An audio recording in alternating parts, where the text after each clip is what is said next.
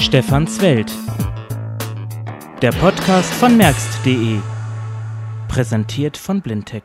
Hallo und willkommen zur Ausgabe Spezial Nummer 4 von Stefans Welt. Diesmal mit einer Aufzeichnung eines Vortrags, den ich gehalten habe, und zwar am 6. November 2011 in Petersberg bei Fulda.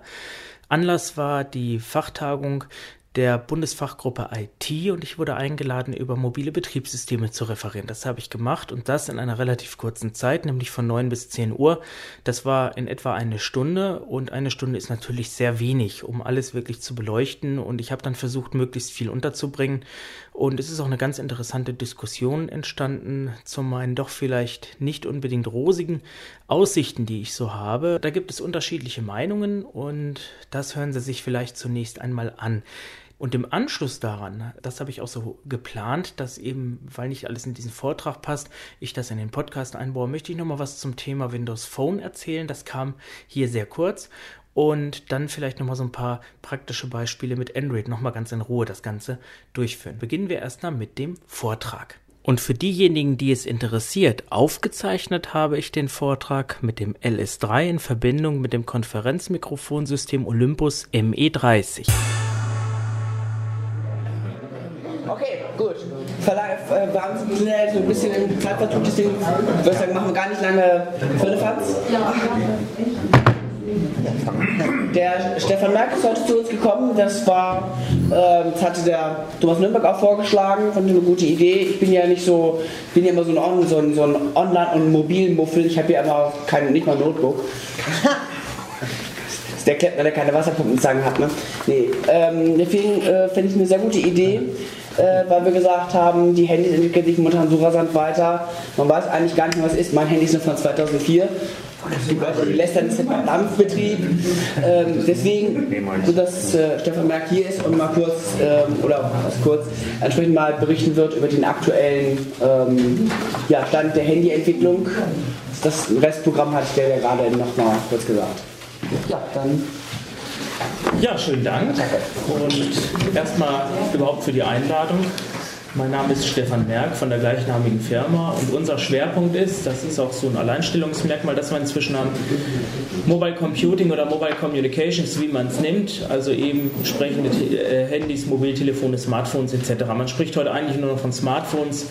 Viele haben schon jahrelang ein Smartphone, wissen es aber eigentlich gar nicht, äh, weil man heute, sage ich mal, das ist so mehr Werbestrategie der Hersteller. Alles, was Touchscreen hat, ist auch gleichzeitig ein Smartphone. Dabei gibt es auch Handys mit Touchscreens, die kein Smartphone sind.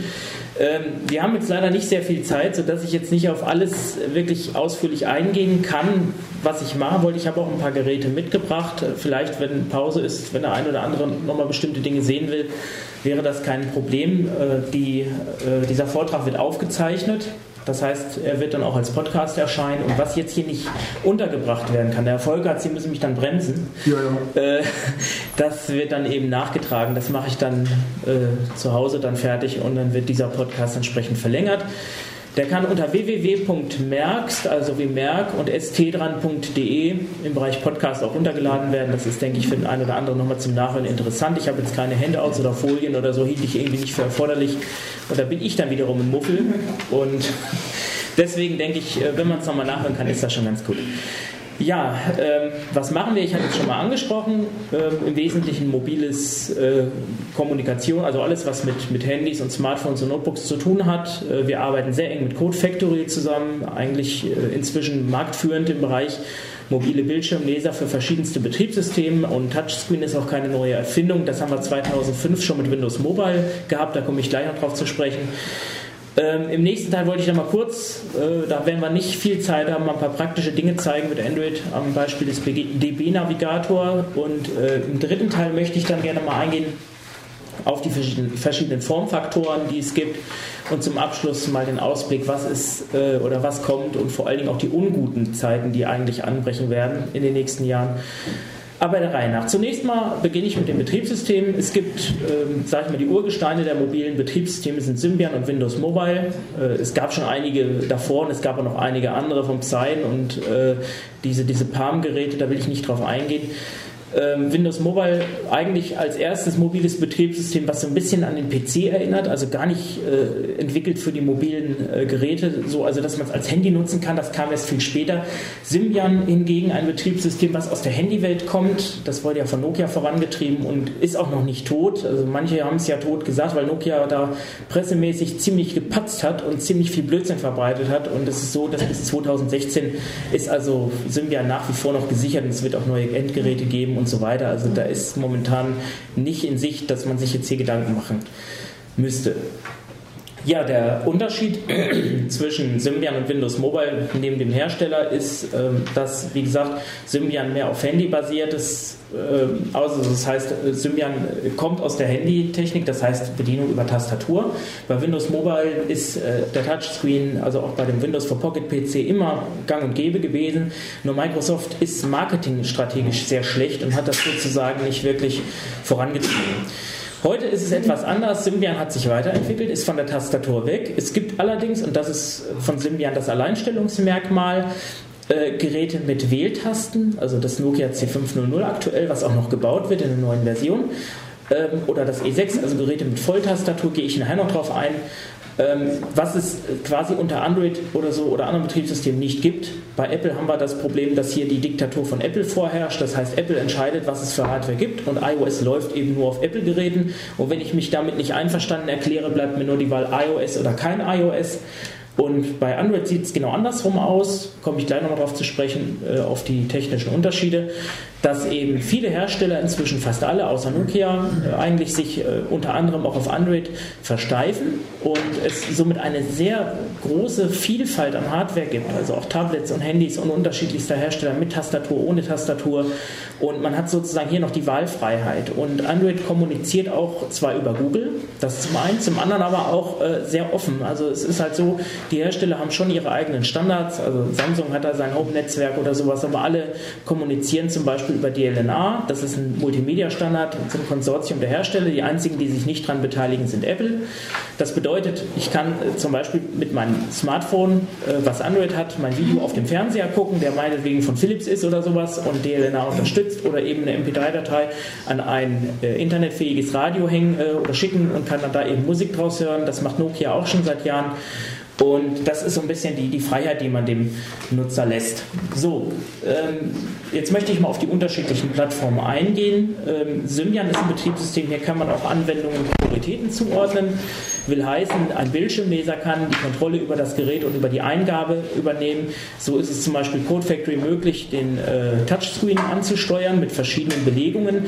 Beispielsweise im Tastenfeldmodus habe ich eine Unterteilung von zwölf Flächen. Die sind in sagen wir, allen Anwendungen so, wie sie sind. Also das heißt, ich habe immer meine zwölf Kacheln für die Nummern und die Sondertasten wie Pfeiltasten, Softtasten, Anruf, Auflegetasten mache ich über Gesten. Und äh, das ist natürlich äh, sehr gut und äh, sehr intuitiv, weil man halt immer sein Touchscreen so hat, wie er immer ist, ohne dass man sich wie beim iPhone zum Beispiel, äh, sag ich mal, auf das Layout verlassen muss, welches Element ist wo und man auch Elemente mitunter vielleicht überfühlen kann.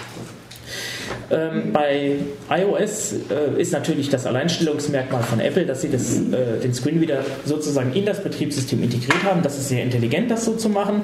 Man hat äh, hier schon den Vorteil, dass man quasi die, die Anwendungen schon anweisen kann, worauf die Hersteller achten müssen. Das ist aber auch keine Erfindung von Apple. Microsoft hat das am PC mit dem MSAA-Standard schon vor Jahren gemacht, dass man also sagt, ihr Programmierer, ihr könnt die Informationen ans Betriebssystem übergeben und äh, der Screenreader horcht sozusagen mit und bekommt die Informationen übergeben. Funktioniert nicht immer, aber oft. NVDA ist da ein bestes Beispiel. Und äh, so ähnlich ist es ja bei Apple auch. Also das heißt, die, die Anwendungen äh, übergeben die Informationen ans System und das System kann das dann verarbeiten und entsprechend kann der Bildschirmleser das wiederum vorlesen. Bei Android ist das leider äh, von der Technologie etwas anders. Hier arbeiten wir mit sogenannten ja, Sandboxes, man kann von, von Sandkästen ja, übersetzt sprechen. Das heißt, jede Anwendung arbeitet für sich. Das hat natürlich einen sehr hohen Sicherheitsaspekt, weil die Anwendungen nicht priorisiert arbeiten, sondern sie laufen nebeneinander her. Wenn ein Prozess im Hintergrund ist, dann wartet er halt. Es gibt natürlich auch die Möglichkeit, dass äh, Anwendungen im Hintergrund mitlaufen können als Dienst, zum Beispiel so ein Bildschirmleser oder so, aber er kann nicht jetzt wie bei Symbian, und das ist auch das Problem, äh, was wir bei Code Factory haben, beispielsweise bei Mobile Accessibility, dass man nicht systemweit den äh, Touchscreen äh, oder sowas ja, zugänglich machen kann, weil man eben äh, nicht rankommt. Also der Touchscreen äh, gehört zur Anwendung, die im Vordergrund ist und man kann die Eingabemethode nicht abfangen.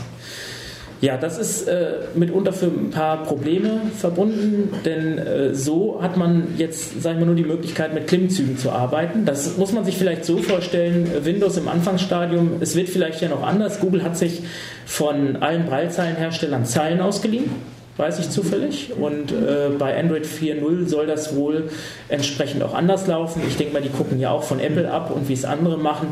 Und von daher ist hier schon zu erwarten, dass es sich da auch in andere Richtungen bewegen wird. Zurzeit ist es so, dass äh, man viele Anwendungen bedienen kann. Äh, wie gesagt, mittels Klimmzügen, zeige ich gleich in der Praxis noch. Ähm, Allerdings ist das System auch sehr modular. Das heißt, ich habe äh, die Möglichkeit bei Android mir meine Bildschirmtastatur auszusuchen. Ich kann auch welche nachinstallieren. Ich muss nicht eine Standardtastatur nehmen wie bei Symbian oder auch beim iPhone, wo ich sozusagen von Apple die Module habe, die ich nicht verändern kann. Also beim iPhone ist es ja so, dass der Media Player ist immer Media Player und wenn eine Anwendung Medien wiedergibt, dann passiert das über diese, diese API dann von Apple. Und so ist es bei Android eben nicht. Ich kann äh, mir selbst aussuchen, welche Tastatur ich haben will. Ich kann mir den, den Startbildschirm aussuchen, den Homescreen, welchen ich haben will. Und somit kann ich mir auch die anderen Module, zum Beispiel den Internetbrowser oder sowas, äh, dann entsprechend als Standard ändern. Und das macht es natürlich für den Anwender zugleich flexibel. Aber wie das mit Freiheiten so ist, manche können mit Freiheiten schwer umgehen. Und das hat halt eben zur Folge, dass natürlich jeder Hersteller auch seinen eigenen Homescreen hat, seinen eigenen Browser und sein eigenes äh, Drumherum, Tastatur oder so. Und der vielleicht nicht so ganz geschulte Anwender muss sich erstmal damit auseinandersetzen, äh, was kann ich eigentlich jetzt machen, wie ändere ich das? Ne, das ist dann eben das, modulare Problem. Aber letztendlich, wenn er dann weiß, wie es geht, hat er dann beim nächsten Android den Vorteil, er kennt es ja schon. Und das ist dann wieder äh, auch das, wo Apple auch diese Philosophie hat. Ähm, ne, mit dem iPhone beispielsweise ist es ein wunderbarer Marketing-Trick, muss man einfach sagen. Man verkauft das iPhone schon für teuer Geld. Apple macht ja auch keinen Hehl draus. In der Produktion 200 Dollar, Verkaufspreis 800 Dollar oder Euro. Und äh, letztendlich koppelt man den Anwender durch die Apps Ne, die Apps, die kauft man, man gibt irgendwann mal ganz viel Geld aus und hier ein Update, da ein Update, da ein App. Und dann habe ich auf einmal 200 Euro an Apps ausgegeben, noch dazu. Ne, und wenn ich mir dann mein nächstes Handy kaufe, ja, nehme ich jetzt ein Android-Gerät, dann laufen meine Apps nicht mehr oder nehme ich dann doch lieber wieder ein iPhone. Und das ist schon äh, ein unterschwelliger Trick, wo ich sage, das finde ich schon sehr subtil, das Ganze. Bei Nokia ist es anders. Äh, bei Symbian habe ich äh, dann doch schon die Wahlfreiheit, ich muss nicht online gehen. Die neuen Betriebssysteme arbeiten ja nach dem Always-On-Prinzip. Das heißt, sie sind immer online, also davon geht man einfach aus. Wer also keinen Datentarif hat, ich habe auch oft Kunden, die rufen dann an, wollen ein iPhone, dann habe ich denen erstmal erzählt, naja, ihr braucht aber auch irgendwie jetzt eine Datenflat. Ah ja, nee, das will ich ja nun gar nicht. Ich sage, Sie mit Ihrem iPhone auch keinen Spaß. So ähnlich ist es mit Android auch, auch wenn man hier doch noch ein bisschen mehr Wahlfreiheit hat, genauso wie bei Symbian. Äh, die Betriebssysteme kommen, ohne Online-Verbindung aus, äh, während das iPhone hingegen dann doch immer mal wieder sagt, äh, geh doch bitte mal online, ich möchte meinen Standort an Apple übertragen und solche Geschichten. Ja, das mal zu den Betriebssystemen.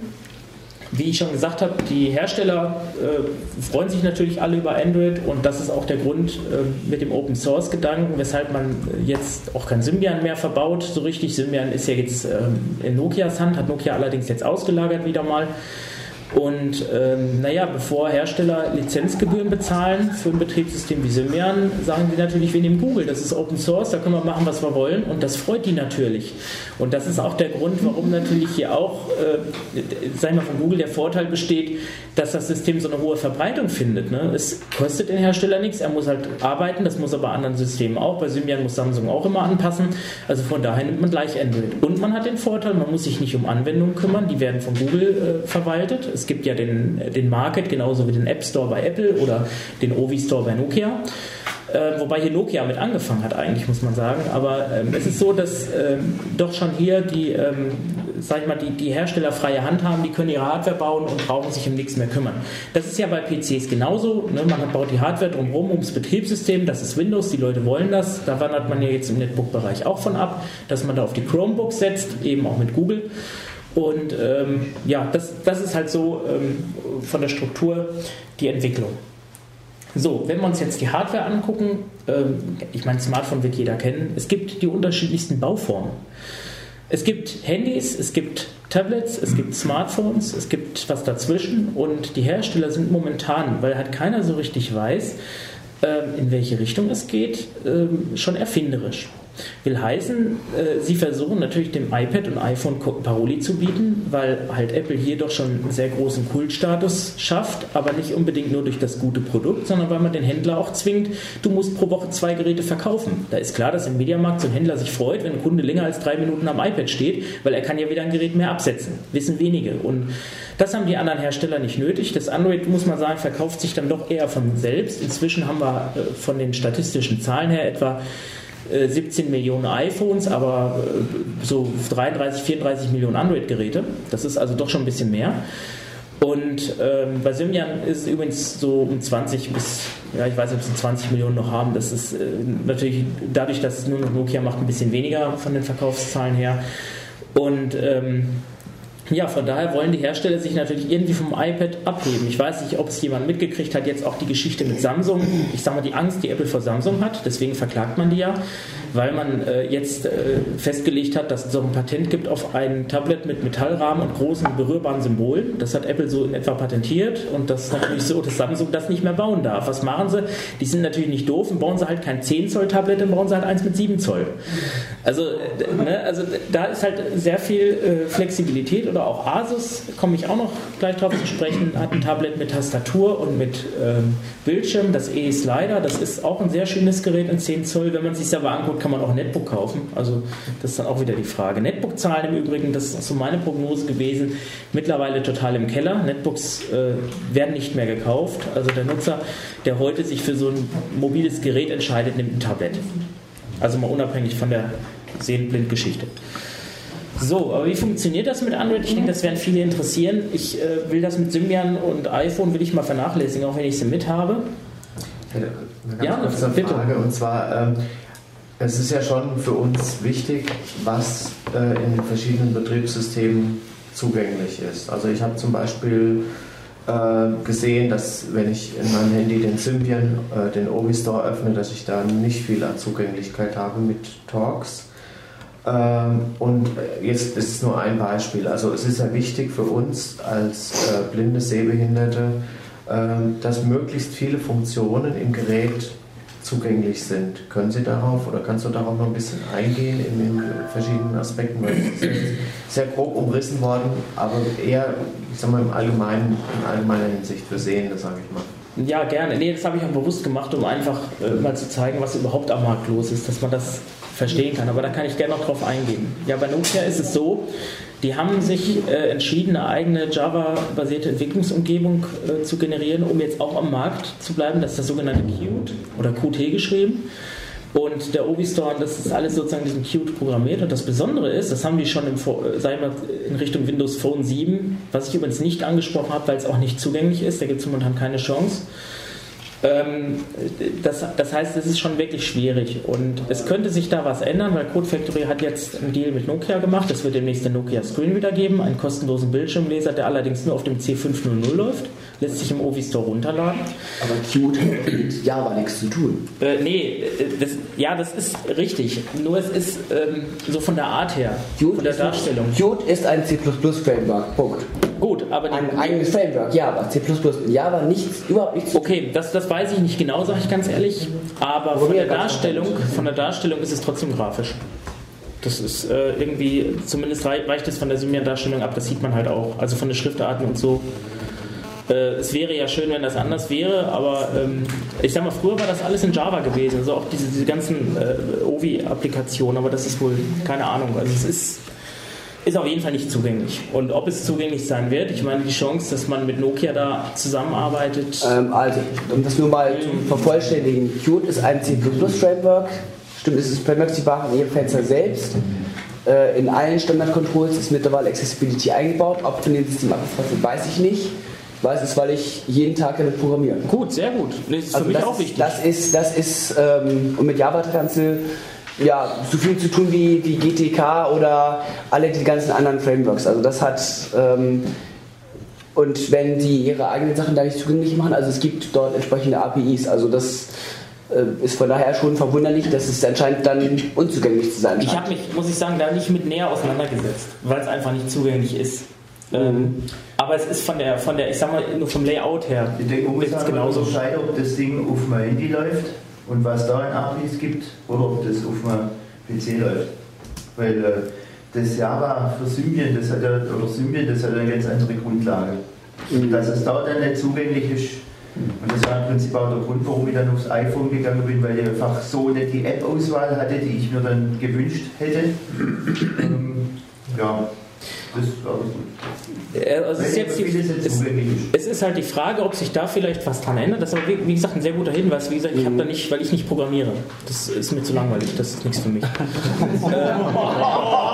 soll, das soll, ja, Moment, das, das sollen Leute machen, die das sollen Leute machen, wie es können. Ich bin halt der Hardware-Mensch. Das ist halt so. Ähm, ganz subjektiv. Also wer es kann, gut, aber ich, ich bin da nicht für gebaut.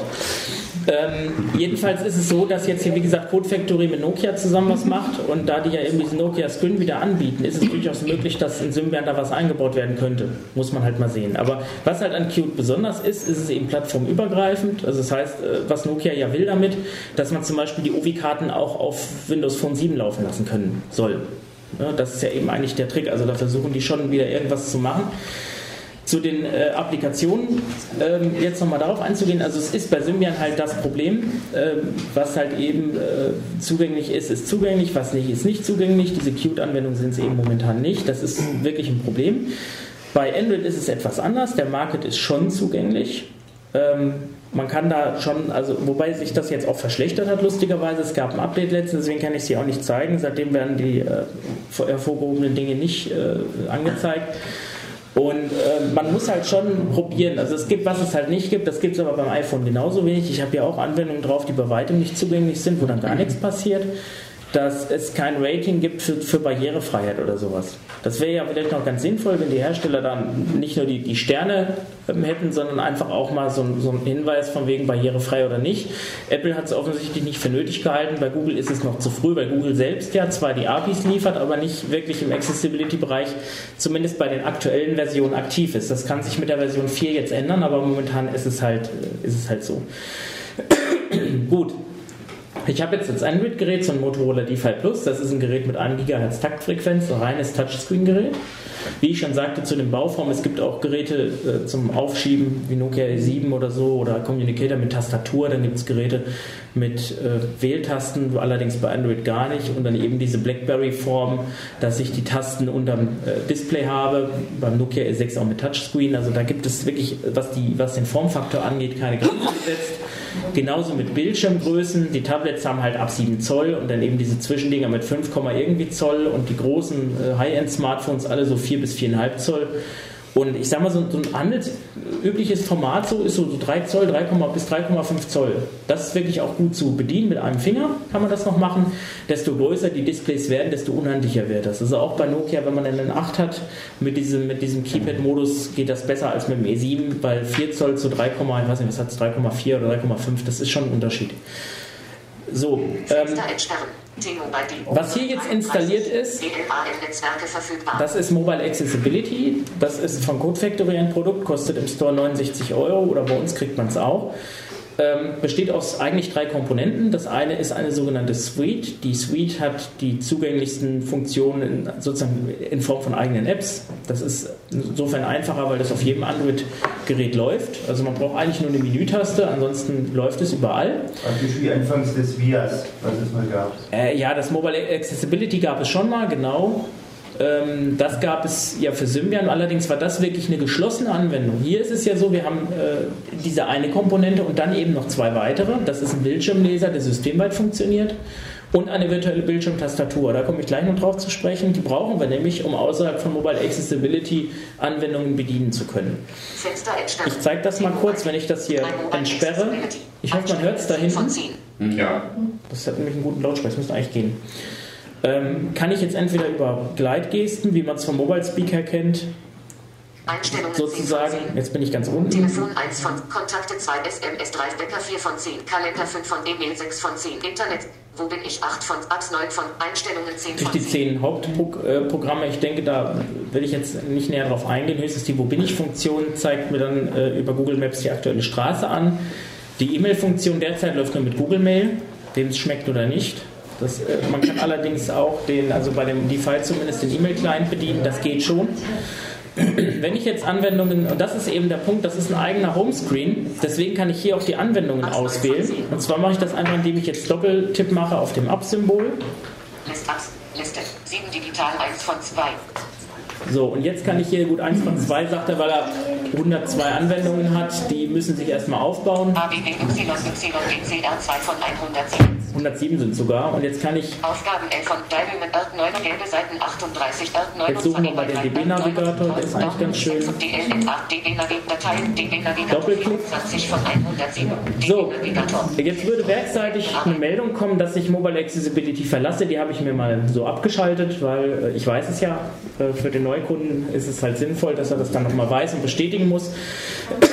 Denn jetzt bin ich in der Anwendung drin, im DB-Navigator und habe das Problem, dass jetzt natürlich äh, meine Mobile Accessibility Suite nicht mehr da ist. Die ist jetzt im Hintergrund. Ich bin ja jetzt in der Anwendung. Wie ich gesagt habe, die laufen alle nebeneinander her und jetzt bin ich eben im DB-Navigator.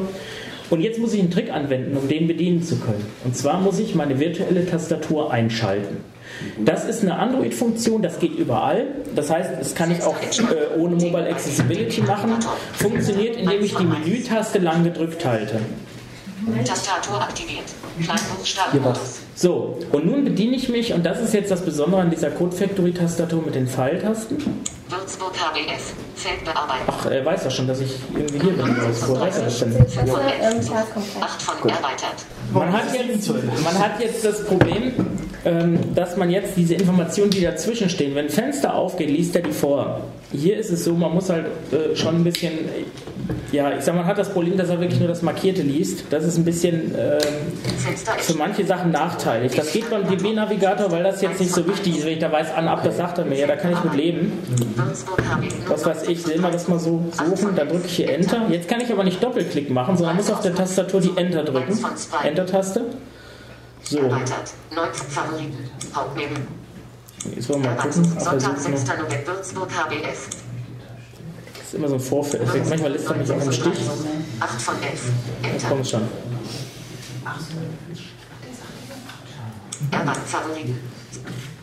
Ich muss noch meinen Hauptmenü bringen. Irgendwie. Und was macht er nicht? Die Anwendung abgestellt. Das ist halt eben jetzt das Problem, hat man schon gleich den Vorführeffekt. Es ist halt nicht optimal, noch, noch nicht, weil eben so manchmal, wenn ein Fenster aufgeht, kriegt man das nicht mit. Das ist, äh, man muss halt hier wirklich damit leben, dass man halt sagt, gut, äh, nur verstaatliche Anwendung nochmal neu. Ich sage halt so auf dem. Nein, will ich nicht. Muss ich wieder meine Tastatur aktivieren. Kleinbuchstabenmodus. Ja. DB Navigator. Fenster. Reiseauskunft, Favoriten, Reiseauskunft. Machen wir mal Reiseauskunft. Enter. Jetzt macht er es. Jetzt sage ich, sagt er Feld bearbeiten. Auch hier kriege ich jetzt nicht die Information, was soll ich hier machen. Würzburg HBF.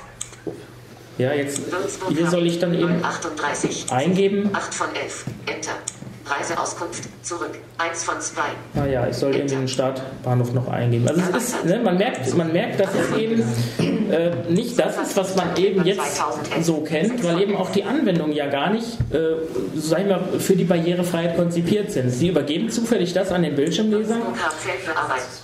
Was weiß ich, gehen wir mal Folder ein. F O K A so. Jetzt müsste ich das machen. Ich glaube, ich habe nämlich keinen Start eingegeben. Na, dann macht es nicht. Na, das ist ja echt wieder mal. Ja, das ist eben das, das ist halt, äh, sagen wir mal, für den Alltag äh, für mich auch blöd, trotz Series, dass äh, man wirklich da steht und denkt, ja, was ist jetzt eigentlich los? Also es ist nichts, was wirklich äh, im Moment so ist, dass man sagen kann, im Alltag kann ich alles damit machen. Man muss halt Geduld mitbringen, man muss auch ein bisschen mitdenken. Also das Denken wird einem nicht abgenommen. Aber ich denke mal, wenn jetzt die Geräte mit Tastatur, also mit einer richtigen, das gibt es ja auch, wie wir gehört haben, dann hätte zumindest das mal erleichtert, dass ich nicht auf dem Bildschirm mit der Tastatur frickeln muss und eventuell mich auch vertippe oder so, sondern ich hätte da den Vorteil, dass ich eine Taste habe, die ich gezielt andrücken kann. Und das könnte ich mir vorstellen, erleichtert schon um einen. Nö, bringt einem aber auch nichts, weil man, ich sag mal, die, dadurch, wenn ich die virtuelle Tastatur an habe, gut, das Einzige, ich muss halt gucken, ist meine Tastatur an oder aus. Ähm, aber ähm, ich sag mal, die Problematik, dass er mir nicht alles ansagt oder dass ich auf den Schalter komme, der nicht benannt ist, habe ich dann auch. Gut, also das Einzige, die Navigation, das kriege ich ein bisschen abgenommen. Das meine ich, weil Nur, ich, meine, ich habe jetzt zum iPhone auch eigentlich, wenn ich spreche, dann immer mit einer kleinen Tastatur dabei. Ja. Das ist schon sonst zu lang und zu frickelig. Wie ist es denn überhaupt mit Peripheriegeräten? Also mein Apple äh, ist ja, äh, unterstützt ja einige Braillezeilen und da hat man dann, also zum einen hat man natürlich die Tastatur, man hat eben auch die Anzeige.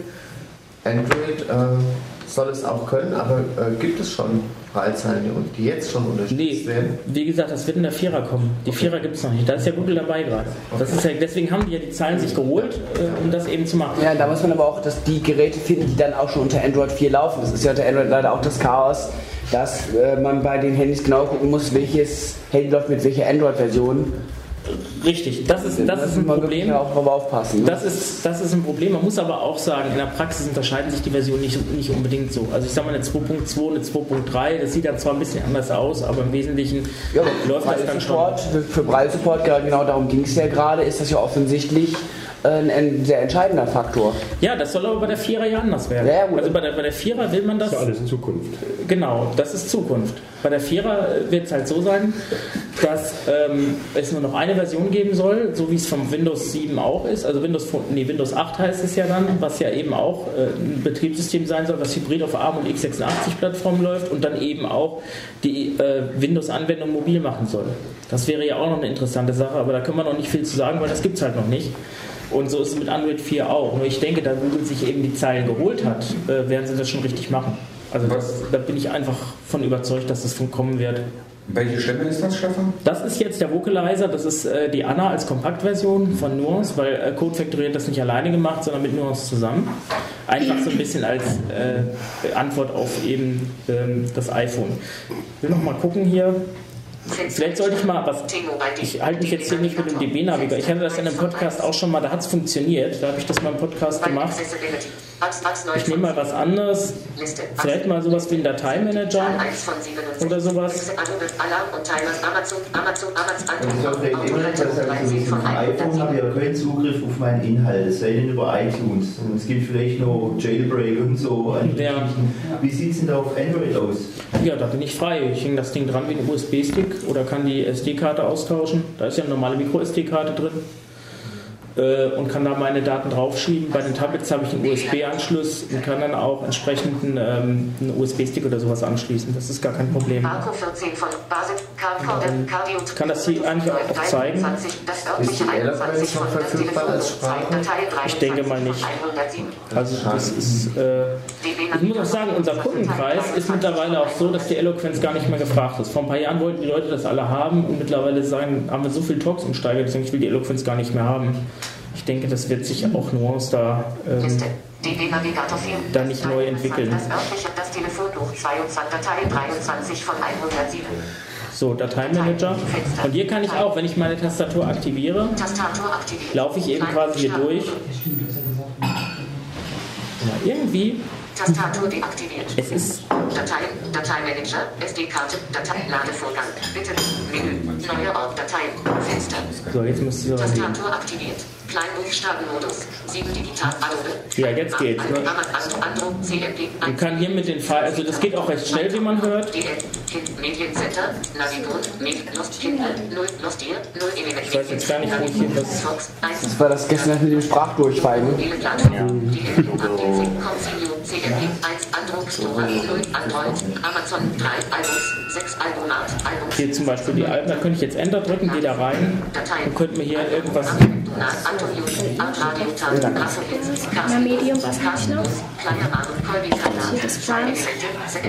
So, und dann haben wir auch schon das Problem, wenn ich jetzt Musik höre, der Player von Android oder zumindest der hier den Motorola nutzt, ist dann auch wieder nicht mehr so richtig zugänglich. Dann sind dann halt die Schalter, die werden nicht angesagt. Also für Vollblinde würde ich sagen, vom jetzigen Stand her eher nicht so geeignet. Ja, ich finde auch so, dass es ist experimentell. Äh, bezüglich des äh, DB-Navigators klingt für mich eher nach Knockout-Kriterium und erinnere mich eher an so die anfänglichen krampfigen Zeiten mit ProTalk als mit irgendwas wirklich Bedienbarem. Also äh, man lässt mal was und eine App nicht geht, ist ja eine Sache, aber allein die Tatsache, dass man für alles immer so eine extra Tastatur einschalten muss, um wirklich überhaupt so eine Brücke zu bauen, ist eigentlich schon ähm, ja, schon ein echtes Problem an. Ich möchte noch mal was anderes zeigen, gehe ich gleich noch mal drauf ein. Mhm. Bei dem Tablet, was ich hier habe, ähm, das ist jetzt das E-Slider mit Tastatur. Hier habe ich jetzt den Vorteil der Tastatur. Ich kann ja hier, ich habe glaube ich Angeklickt. Das ist jetzt äh, übrigens nicht Mobile Accessibility, das ist jetzt das Talkback von Android und das ist auch die äh, in den Android-Geräten fest installierte Pico-Stimme. Das ist die, die von NVDR kennt man die auch, die S-Vox-Stimme. Ne, also relativ. Und hier hat man auch das Problem, man muss halt wissen, wo man ist und das ist schon richtig. Also es ist schon gut, ich sehe es nicht als K.O.-Kriterium, ich sage auch gleich warum. Hier haben wir den, drücke ich Enter. Navigator. Bearbeitungsfeld. So, von, sagen wir mal Fulda, kann ich ja jetzt hier schön eingeben. A. Fulda. Wild. Wild. 9.45 Uhr. Sonntag, 6.11.2. Wild. Suchen. Angeklickt. Benachrichtigung Internet. Internet einen Moment bitte. Ach so, ja, ich habe ja nur WLAN hier drin. Ach, das ist das Fehler Holen. Okay, kann ich jetzt nicht sagen, er hätte es jetzt gemacht, aber jetzt bin ich, habe ich ein ganz anderes Problem, weil dieses Asus-Tablet kein 3G-Modul hat. Reiseauskunft, Verbindungen suchen. Favoriten Orte, Stationen in der Nähe, Karten. Tage wie Hohne bring mich nach Hause. Also ist, ähm, ich habe das in einem Podcast auch schon mal demonstriert, es geht wirklich mit dem DB-Navigator, aber es ist halt für Leute schwierig, die wirklich jetzt, sag ich mal, die Erfahrung nicht haben. Wenn jemand jetzt wirklich, sag ich mal, out of the box ein Gerät bedienen will, da sagen wir auch ganz klar, äh, nimm ein C5, mit, von Nokia mit einer vernünftigen Wähltastatur. Das ist günstig, das liegt preislich um 400 Euro. Und dann hat man eine Navi drin, die bedienbar ist. Man hat äh, das Internet kann man nutzen. Ich muss ja nicht einen DB-Navigator für Symbian benutzen. Ich kann ja die Abfrage auch übers Web machen, geht ja auch. Ja, ja, genau. Die ist, also, genau, die nutze ich selber mit meinem E6 unterwegs. Das ist mir alles viel lieber. Das ist auch so das Handy, was ich im Alltag benutze. Das iPhone nehme ich nie mit, irgendwie. Ähm, und das ist so, äh, wo ich einfach sage, äh, von, der, von dem jetzigen Stand, wenn jemand wirklich sagt, ich möchte so ein Ding haben, um es auszuprobieren. Mhm. Ja, um, um zu gucken, was geht, was geht nicht. Und auch bereit. Ich weiß ganz viel, also ich habe einige Bekannte auch, die nutzen das seit Jahren, schon länger als ich. Auch die 1er-Version mit einem Milestone und die sagen, es geht alles gut. Das Surfen im Internet, das habe ich mir jetzt auch geklemmt, das funktioniert nicht. Und da habe ich eben aber den Vorteil mit Mobile Accessibility. Diese Anwendungen sind ja aufbereitet. Also der Internetbrowser, die Rückmeldung habe ich von Kunden oft bekommen, der ist exzellent, der ist nicht anders als unter Symbian, das ist die gleiche Qualität. Es ist ja auch eine eigene Anwendung. Ne, mhm. logisch. Ja, und äh, von daher ist es halt auch eine Chance vielleicht für Senioren, die sagen, naja gut, ich kriege jetzt kein Tastenhandy mehr, jetzt mal in ein paar Jahren weitergedacht. Äh, und ich habe ein Gerät so wie mit Mobile Accessibility, ich will ja nur telefonieren. Ja, klar. Und dafür ist das schon sinnvoll. Ja, ähm, ja äh, Ausblicke. Es ist so, die aktuellen Geräte haben blöderweise alle kein Trackpad mehr oder Touchpad oder Tastatur oder sowas. Und Geräte, die eine Tastatur haben, zum Beispiel das Xperia Mini, haben keine Pfeiltasten. Ja, lustig. Habe ich von der Tastatur auch nichts. Und äh, von daher ist es halt so, diese virtuelle Tastatur ist schon äh, einfach ein Vorteil, wo wir sagen können, wenn ein Kunde kommt, der ein bestimmtes Handy bedienen möchte, zum Beispiel ein Sensation oder so von HTC, er kann es bedienen, wenn auch mit, mit Einschränkungen. Wenn er einen Sehrest hat und noch sehen kann, was er auf dem Bildschirm antippt, dann ist es gut. Als Vollbinder ist es äh, wirklich eine Sache, da wundere ich mich über die Android-Leute auch, die ich kenne, äh, wie die das machen, sage ich ganz ehrlich.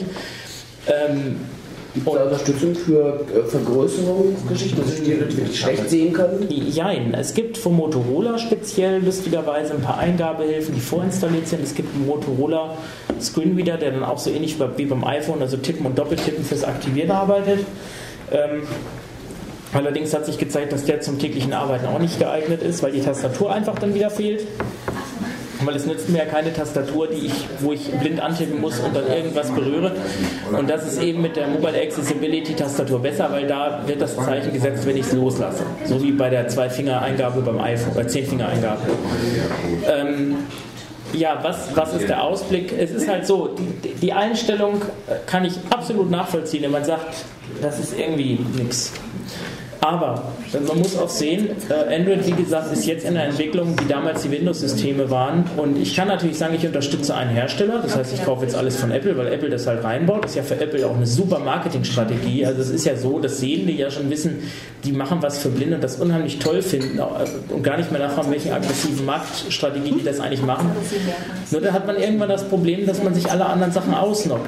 Ich weiß, dass die Entwickler, Screenreader-Entwickler haben es relativ schwer. iSquared ist wohl ziemlich auf der Kippe, von Baum hört man auch ähnliches. Gut. Ähm, und das ist, wird natürlich dadurch nicht besser, wenn man jetzt alles auf Apple umstellt, weil man nimmt sich die Alternativen. Das heißt, die Daten ich werde mich gleich mal versichern. Ja. Woanders muss ich eine Zusatzsoftware kaufen, die installieren, dann die Daten haben, das iPhone, ja, iPhone, ich habe kein Wechselgeld Ist richtig. Wenn man nach den Preisen vom iPhone guckt, dann komme ich mit Handy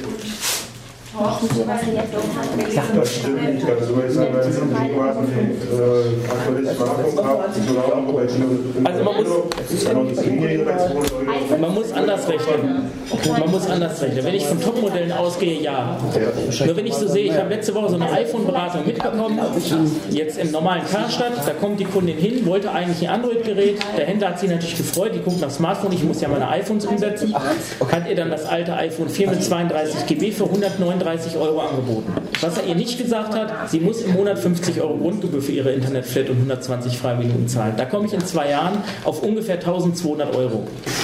So, das muss man mal so rechnen. Nokia C5 kostet bei uns momentan 419 Euro. Da habe ich die Navigation bei, da habe ich keine Verpflichtung auf eine Internetflat. Ich kann eine Extra-Card reinnehmen mit der Dayflat für, sagen wir mal, wenn ich es mal brauche, 86 oder 98 Cent pro Tag surfen. Das ist deutlich günstiger und ich habe die gleiche Vielfalt. Die Frage ist ja, muss ich denn nur, weil das iPhone ein Smartphone mit relativ guter Ausstattung ist, weil die beste ist es auch nicht, also meine 8 ist immer noch dem iPhone überlegen. Ähm, muss ich denn unbedingt so ein Gerät haben? Weil die Frage ist ja, was kann ich oder wie viel Prozent kann ich denn von diesem Top-Modell nutzen? Brauche ich die 5-Megapixel-Kamera? Brauche ich das Retina-Display als Blinder? Brauche ich denn dieses, dieses Glas-Metall-Gehäuse, was, wenn das Glas kaputt geht, dann 200 Euro äh, der Reparaturkosten äh, dann kostet, wenn es mal runterfällt? Äh, das sind ja auch Dinge, die ich mich hinterfragen muss und von daher ist das iPhone schon ein sehr teures Gerät. Aber ich möchte noch mal auf eine andere Sache eingehen bezüglich des, des äh, ich kann es kaufen und muss nichts installieren. Das ist richtig. Nur ich weiß nicht, wer aktuelle Zahlen hat, wie viele Menschen in Deutschland arbeiten denn bei Hilfsmittelfirmen? Blinde Menschen. Kaum jemanden. Ja, ja, das kann man, das kann man ich, so nicht sagen. Ich habe keine Zahlen. Ich weiß nur, dass jeder, der ein iPhone kauft, ja dazu beiträgt, dass es diesen Firmen schlechter geht. Und man muss ja auch mal Folgendes sehen. Äh, ja, auch wenn Apple sich in gemachte Nester setzt und das alles schön so mitliefert, weil sie ja auch gelernt haben, was Microsoft macht. Naja, da muss man aber fairerweise mal dazu sagen. Erstens geben die Hilfsmittelfirmen nicht nur von Handys, gerade mit denen wir hier seit 20 Jahren mehr zusammenarbeiten, äh, die seit vielen Jahren für uns dafür sorgen, dass wir überhaupt arbeiten können um es mal auf den Punkt zu bringen. Also es wäre schon ziemlich vermessen zu sagen, jeder, der ein iPhone kauft, äh, kriegt vom Hubhub mal so das was. Ich war ja noch nicht fertig. Okay. Denn wir müssen ja jetzt weiterdenken. Wir müssen nicht beim iPhone bleiben, sondern wir müssen das Ganze hier auf die Macs auch erweitern. Das heißt, es ist ja so, dass viele auch Macs kaufen und sowas und es ging mir jetzt um das sozusagen Verallgemeinernde. Ich kaufe was und es geht. Es ist eine tolle Sache. Finde ich gut. Nur was halt das Problem ist, wer hilft einem denn, wenn es mal nicht geht? Ja, und vor allem, es geht an viele Stellen nicht noch, die nicht gerade unwesentlich sind, glaube ich. Bitte? Das habe ich jetzt nicht es verstanden. Es geht an vielen Stellen manchmal nicht, die nicht unwesentlich sind. Und wenn man dann fragt, wird es denn gehen und wann, dann gibt es von Apple keine Antwort, weil Apple halt immer so ist, wenn wir es da haben, haben wir es da, aber das sagen wir vorher nicht und wir haben auch keine Abschätzung. Man muss halt bei Apple auch einiges, eines mal ganz klar sagen. Die verkaufen 17 Millionen Geräte. Wie viel davon kaufen Blinde?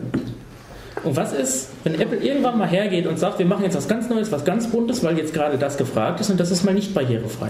Ich meine, noch haben sie ihren Vertrag mit den Schulen und es gibt dieses Obama-Gesetz, wo Obama sagt, es muss irgendwie bedienbar sein, was aber überhaupt nicht spezifiziert ist.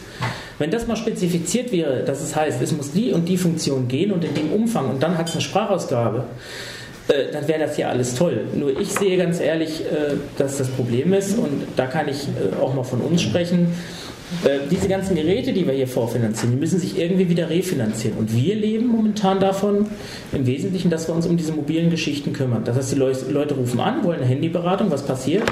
Von diesen Leuten rufen dann 40 Prozent an, wollen, lassen sich beraten und kaufen das Ding dann bei Amazon. Mhm. Dann kaufen sich den Screen wieder für ein paar Euro und wollen dann von uns wissen, wie richte ich jetzt mein E-Mail-Konto ein. Und da haben wir, ja, es ist aber, das ist aber ja, Alltag.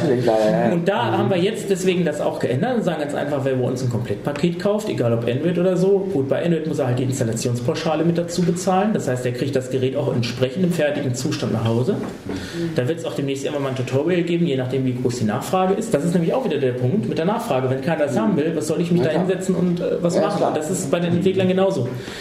Und ähm, dann ist halt der Punkt, äh, gut, wenn jemand jetzt äh, diesen Service braucht und es ist nachher keiner mehr da, um nochmal auf das vorige zu, zu, sprechen zu kommen, auch bei den Screenreadern nicht, wenn alle jetzt nur noch Apple kaufen, was passiert denn dann? Ja, dann ist irgendwann gut Freedom Scientific, ja gut, mit ihrem hohen Ross in Anführungsstrichen, ja, vielleicht dauert es noch ein bisschen, aber iSquared, weiß ich nicht, Baum, wen haben wir noch? GW Mikro. Was ist, wenn keiner mehr entwickelt? Dann haben wir es alles bei Apple und dann kommt also, nämlich genau das. Ich würde, ich würde dazu gerne was sagen wollen. Ja, gerne. Ja, ich würde auch gerne dazu ja, was sagen. Weil äh, das, was Sie hier beschreiben, ist äh, aus meiner Sicht mehr eine politische Sicht. Ja. Und äh, ich würde mal, um von dieser Ebene wegzukommen, das mal anders definieren. Wir hatten früher noch nicht das Online-Banking. Und äh, einerseits wurde gesagt, also jeder, der jetzt Online-Banking macht, gefährdet den Arbeitsplatz äh, der armen Sparkassenmitarbeiterin ist sozial erstmal ein negativer Vorwurf. Andersherum äh, gibt es auch die Idee des Grundeinkommens, die heißt nämlich, ja, wenn wir die Mitarbeiter dort nicht mehr brauchen, können wir für unsere Gesellschaft auf einer anderen Ebene tätig werden. Und wenn wir plötzlich Systeme haben, die funktionieren und wir brauchen die Hilfsmittelhersteller nicht mehr, dann können wir doch woanders tätig werden.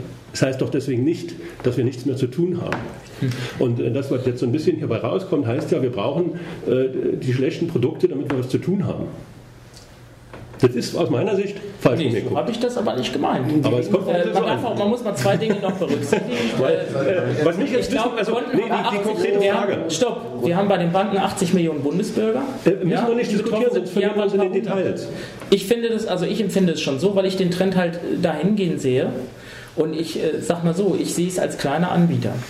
Ja, ja. Das, ich sag mal, gut, ich kann ja auch sagen, wie es die anderen Firmen machen, gut, dann verdient man halt woanders sein Geld, okay. Aber äh, ich sehe das auch ein bisschen idealistisch. Ich möchte ja den Leuten ermöglichen, dass sie ein vernünftiges mobiles System haben. Ja. Ne? Und, wenn ich es halt, halt rückführen kann, wenn ich ein äh, Produkt verkaufe und sage, da kommt genug, bleibt genug bei hängen, dass ich das machen kann, ja. dann ist das gut. Aber wenn ich halt sagen muss, ich muss halt separat Service verkaufen, wer bezahlt dafür? Meine konkrete Frage dahinter, Sie haben jetzt hier diese äh, Handys vorgeführt und einiges kommt später. Sie haben gesagt, ja, das wird ja kommen, ne? aber wir haben es immer noch nicht da. Äh, was funktioniert denn da bei Apple jetzt nicht im Vergleich? Was funktioniert bei Apple nicht? Also ich finde die Telefonie mit dem iPhone recht umständlich. Das ist meine persönliche Meinung.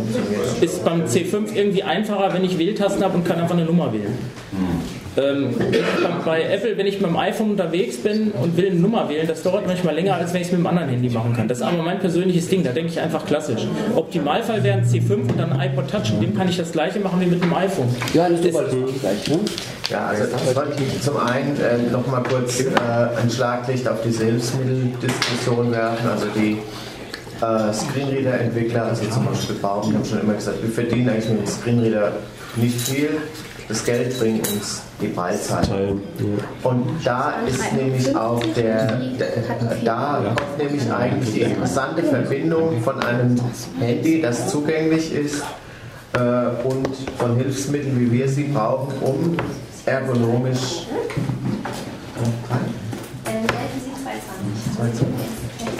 Ja, ähm, also wichtig ist oder interessant für die Hilfsmittelhersteller ist, dass man eben diese Geräte koppeln kann, dass ich zum Beispiel mit, einem, mit einer kleinen Breitzeile von Papenmeier oder Handytech oder Baum äh, in der Lage bin, äh, mich mit meinem iPhone zu verbinden oder vielleicht demnächst auch mit einem Android-Gerät und damit dann komfortabel, sehr komfortabel arbeiten zu können. Das heißt, die Hilfsmitteltechnologie verlagert sich in Richtung Ergonomie.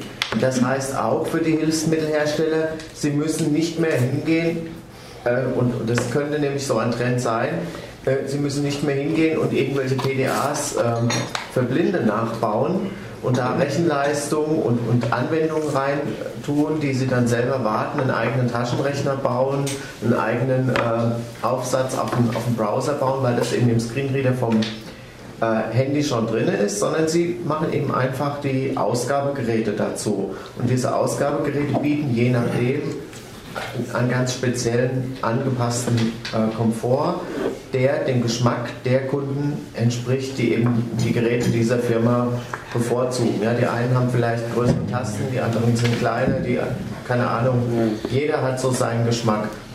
Und äh, es ist natürlich schon problematisch, wenn ja, wenn man versucht, es auf diese politische äh, Ebene zu heben. Ich meine, wichtig ist eigentlich immer, was können die Sachen, was kann man mit dem Gerät machen, äh, was geht, was geht noch nicht und was wird in Zukunft gehen, weil über diese Art der Diskussion kann man dann auch so ein bisschen abschätzen, könnte das Gerät äh, für mich interessant sein. Ja, wenn ich da mal einhaken darf. Mhm. Ähm, also zunächst ist es ja mal so, jemand hat es da hinten schon gesagt, was sagt Apple denn, wenn man fragt, dass was nicht geht? So, wenn man das so trennt, ich sage mal, es gibt ja nicht nur Produzenten, es gibt ja auch noch Händler.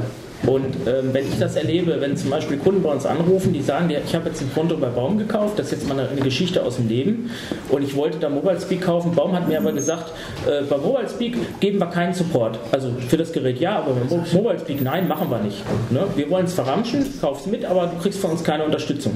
So kann es auch nicht gehen. Und das ist halt das Problem. Und das Know-how äh, zu verlagern auf die großen Hersteller, ich sehe da auch jetzt überhaupt kein politisches Problem oder das sehe ich auch nicht als Politikum, ich sehe es halt als, als Auswirkung ähm, sorgt ja dafür, dass äh, man das wegverlagert von den Firmen, die sich halt darum kümmern, äh, wie kann ich was zugänglich machen. Ich meine, Sie hatten ja gestern dieses Ding hier mit den Skripts, habe ich im Protokoll gelesen. Ja. Das heißt, es gibt ja Firmen, äh, die da sind und sagen, gut, und das ist eben auch der Unterschied privat oder, oder sage ich mal Beruf.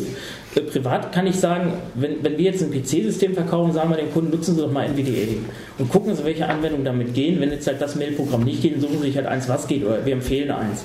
So, da kann man dem Menschen im, sage ich mal, privaten Umfeld mit helfen. Der kann chatten irgendwie, der kann irgendwie mailen, das funktioniert. Nur am Arbeitsplatz sieht es so andersrum aus. Da sagt auch der Chef, pass mal auf, wir haben die und die Anwendung, meinetwegen R3 von SAP oder irgendwas anderes, das musst du jetzt benutzen. Oder wir haben die und die Telefonzentrale.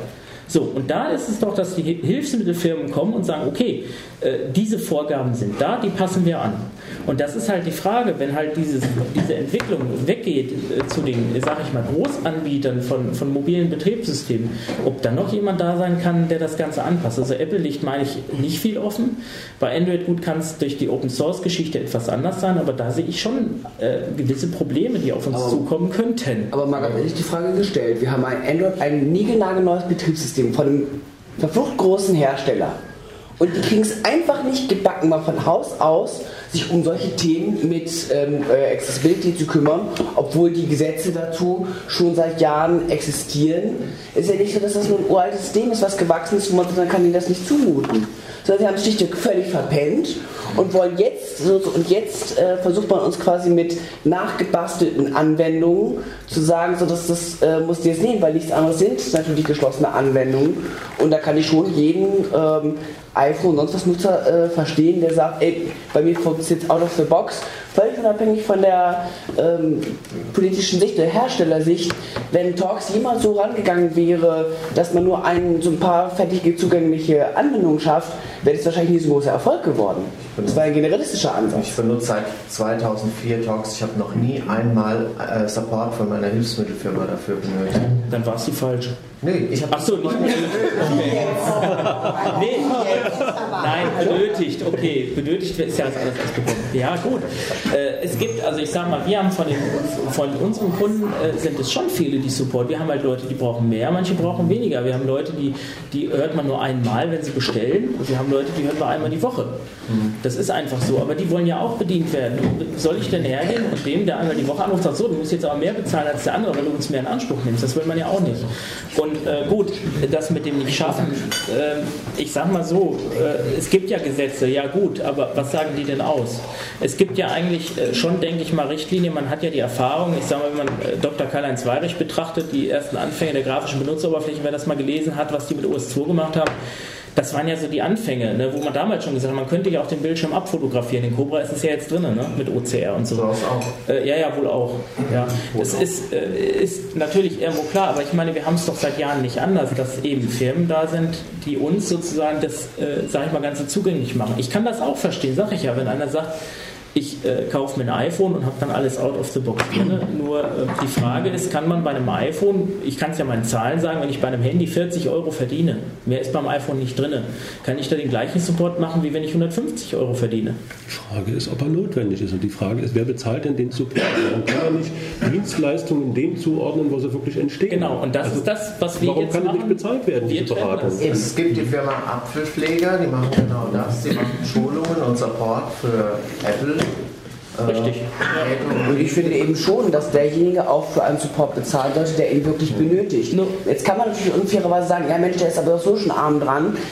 Kann man natürlich sich auf die äh, Position stellen, aber andersrum wird eben auch ein Schuh draus, ähm, künstlich da irgendwelche Schwierigkeiten zu haben oder ähnliches.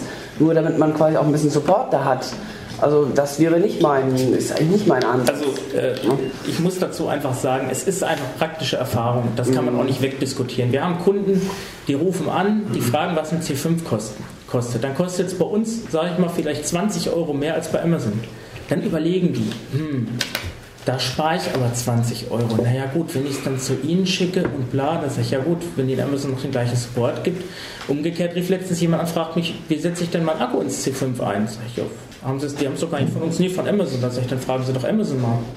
Also das ist, man muss es einfach mal flächendeckend zu sehen. Das Denken in Deutschland ist eben noch nicht so weit, dass man eben den Leuten das so verkaufen kann. Aber wie meinst du das, äh, Stefan, dass die sich den Screen wieder woanders kaufen? Ich meine, du verkaufst doch als einziger mobiles Screen. Nein. Wie ist das?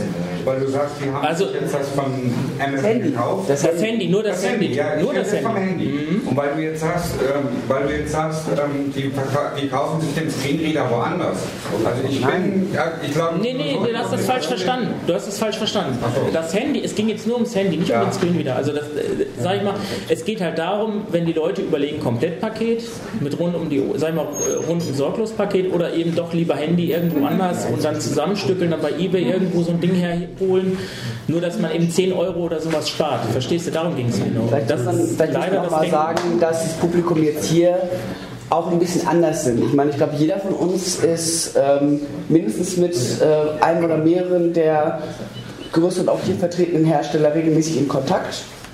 Weil das liegt einfach daran, dass die Sachen, die wir am Arbeitsplatz machen, nicht nur Office ist. Und ähm, dadurch ergibt sich dieser Support-Bedarf automatisch. Das ist für uns vergleichsweise normal, dass man auch zum Beispiel für Support, für Skriptschulung und ähnliches normal bezahlt. Genau. Mich gehört das normal dazu. Und ich habe gestern ganz bewusst gesagt, wo wir diesen, diesen ähm, äh, Scripting-Teil gemacht haben, es ist völlig legitim auch durchaus erwünscht, dass man sich auch hinterher oder was ich weiß, auch über eine kostenpflichtige Skriptschulung unterhält. Das ist eine ganz normale Dienstleistung, wie ich, äh, wie unsere Firma Software verkauft. Für uns ist das völlig normal. Es ist bitter, wenn wir Kunden haben, die offensichtlich da völlig andere Meinung sind.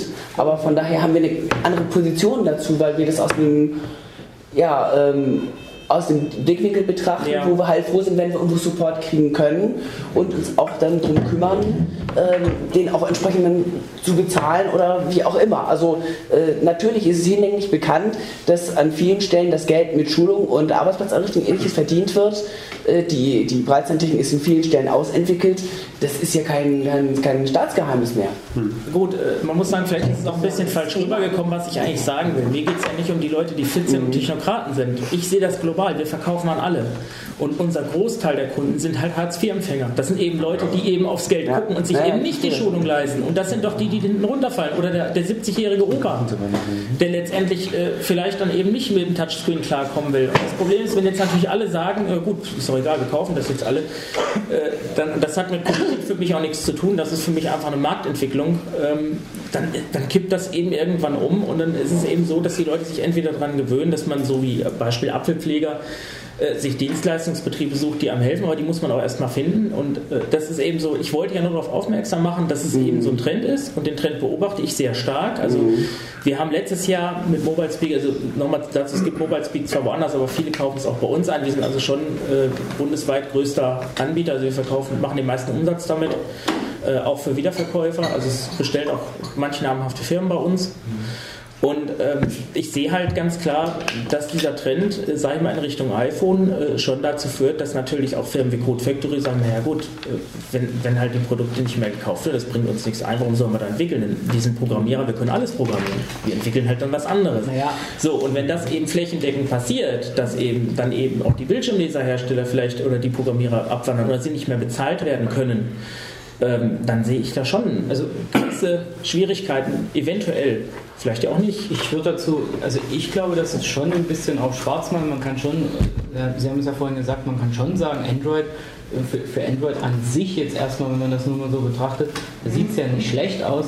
Es sollten eben nur für unser Klientel, sage ich jetzt mal, äh, müssen da schon seit längerem Hausaufgaben ge gemacht werden und Apple hat das ja auch nicht von Anfang an gemacht. Bei den ersten iPhones saß da ja, ich habe sie nicht in der Hand gehabt äh, und das Das konnte ja alles aber da 3G sah's ja kann, auch 3GS. Genau, und da sah es ja auch düster aus. Nun war es aber halt so, dass dann auf einmal, ich, ich, ich sage jetzt mal so, der Schalter umgelegt wurde und zwar nicht von es geht, naja, so irgendwie und so, sondern der Schalter hieß, es geht grundsätzlich, also es geht sehr, sehr viel. Ja, nur warum? Weil Apple die Verträge mit den US-Schulen hat. Wenn die die nicht hätten, dann gäbe es das Ja, auch na, nicht. Moment, Moment. Das ist Ähm, auch. jetzt wollen haben das halt. Ist das was Gutes, Ja, dieser Vertrag, oder ist das jetzt was Nö, Schlechtes? das ist nichts Schlechtes. Die haben einfach, ich sag mal, da ging es darum, dass man eben, da ist halt der Markt etwas anders aufgestellt in den USA. ähm, Und es ging darum, dass man eben für Schulen Systeme hat und die müssen gewisse Vorgaben haben. Ich denke mal, die MSA-Schnittstelle geht dahin. Na Moment, worauf ich eigentlich hinaus wollte, ist nicht gegen, also nicht, ich wollte eigentlich gar nicht das Apple hinaus sagen, ich wollte eigentlich nur sagen, das, was, wo die jetzt stehen, das nehmen wir doch mal hin als ist ein Stand, mit dem sehr gut zu leben ist. Jetzt ist nur die Hoffnung einfach da, ähm, jemand wie Code Factory, der kann auch nur, wie ja vorhin schon geschildert wurde, eben die Hände heben und sagen, wir müssen mit den Gegebenheiten des Betriebssystems leben und wir machen das Beste draus. Da können die ja gar nichts für. Genau. Und da muss jetzt eben an der Stelle tatsächlich der äh, Open Source hin oder her, Open Source gerade hier in dem Fall, das hat eben dann Google hauptsächlich in der Hand. Und da ist eben die Hoffnung und auch von mir aus äh, gesehen die Hoffnung, einfach für uns mehr Auswahl zu haben. Schade halt nur, dass es, wie soll man denn sagen, dass man irgendwie den, den Eindruck hat, es geht, eben, es geht eben nicht wirklich voran. Und das ist das, wo natürlich dann viele verständlicherweise einfach ähm, ganz schnell, was heißt umkippen, also ganz schnell einfach sagen, ich brauche jetzt ein neues Telefon, ähm, politische Überlegung hin oder her. Äh, ich nehme das iPhone zum Beispiel, weil ähm, damit eben das meiste funktioniert. Und jetzt ist die, die Leute wollen Sache, hoffen, hofft man mal, ähm, dass tatsächlich äh, äh, bei Android einfach in diese Richtung Accessibility viel mehr passiert. Und wenn das der Fall ist, dann kippt in der Richtung nämlich auch der Schalter um, der vor einer Weile eben bei Apple gekippt ist. Und dann ähm, sieht es da auch für uns wieder anders aus. Leider ist aber eben genau gerade jetzt der, der Punkt, wo es ein bisschen schwebt. Und das ist, naja, wie soll man sagen, da kann man ja keinem übel nehmen, wenn er dann halt die Entscheidung für sich halt irgendwo trifft. Für Nö. mich ist halt nur wichtig, es kommuniziert ja keiner. Also Apple sagt eben nicht, was man wird, aber von Google, ich, man hört anscheinend auch, in solchen Präsentationen wird natürlich nie drauf eingegangen. Apple hat das ja auch nicht gemacht. Und ich muss sagen, ich habe mir das 4S angeguckt und also die Präsentation dazu und da hatte ich es noch nicht und dann dachte ich so, oh, Accessibility, das wird spannend. Was ist denn zum Beispiel mit Siri? Jetzt kann man wieder sagen, ja, die Hälfte davon braucht keiner, aber ähm, zum Beispiel diese, diese Sachen, wenn man jetzt eine Frage stellt und da kommt dann von Wolfram Alpha im Englischen momentan ja nur eine Antwort hoch, ja, habe ich gedacht, oh, das sieht ja sehr grafisch aus in der, in der Präsentation, das wird nicht oder vermutlich nicht funktionieren.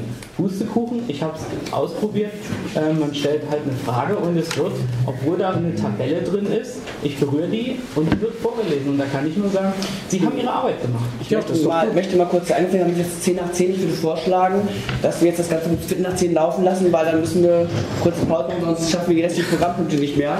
Äh, sorry, aber äh, so sind nun mal leider auch heute die Gegebenheiten, weil die Abfahrtzeiten stehen fest. Äh, und deswegen muss ich jetzt leider mal äh, moderierend eingreifen, wie man so schön sagt. Oder das mal.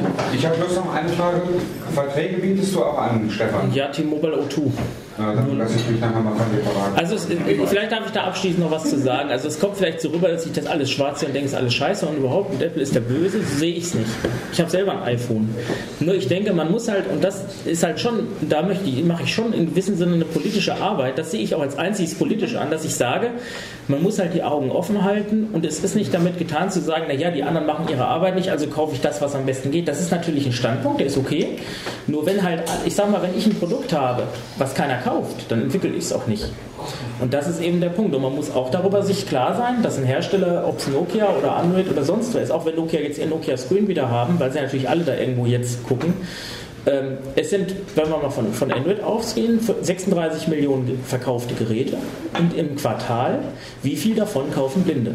Und das ist doch die Frage, die sich ein, ein Hersteller stellt. Das ist immer so. Ich gucke doch, wenn ich was entwickle, wie, wie viele Geräte setze ich denn da ab? Und das ist eben die Frage, ob dann eben wirklich so viel passiert, wenn man sieht, es sind 17 Millionen iPhones, von denen sind vielleicht, sag ich mal, 1000 von Blinden gekauft. Äh, wie viele Blinde sind noch über ein Android-Gerät kaufen? Und da muss man halt abwarten. Gut, aber immerhin hat sich ja Apple für die 1000 Blinden wirklich mal die Mühe gemacht. Offensichtlich ja mit Erfolg und dafür dürfen sie doch jetzt auch ja, gut. Nochmal dazu, ein Satz, ein, ein Satz noch kurz dazu.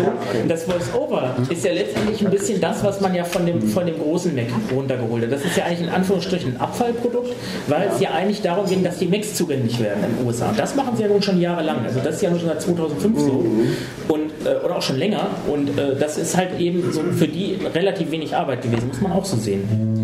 Ähm, vielleicht mal ein, ein anderes Thema. Ähm, was mich ein bisschen interessieren würde, wäre bei der aktuellen Entwicklung, ähm, was gibt es so Neues bei äh, Mobile Speak für Symbian? Also die meisten hier, glaube ich, haben Talks-Handys. Mobile Speak ist zwar bekannt, aber wenige wissen, was sind so die Vorzüge von Mobile Okay, vielleicht ganz schnell die Main Facts. Wir haben, wir haben wenig Zeit. Ich fasse es mal ganz schnell zusammen.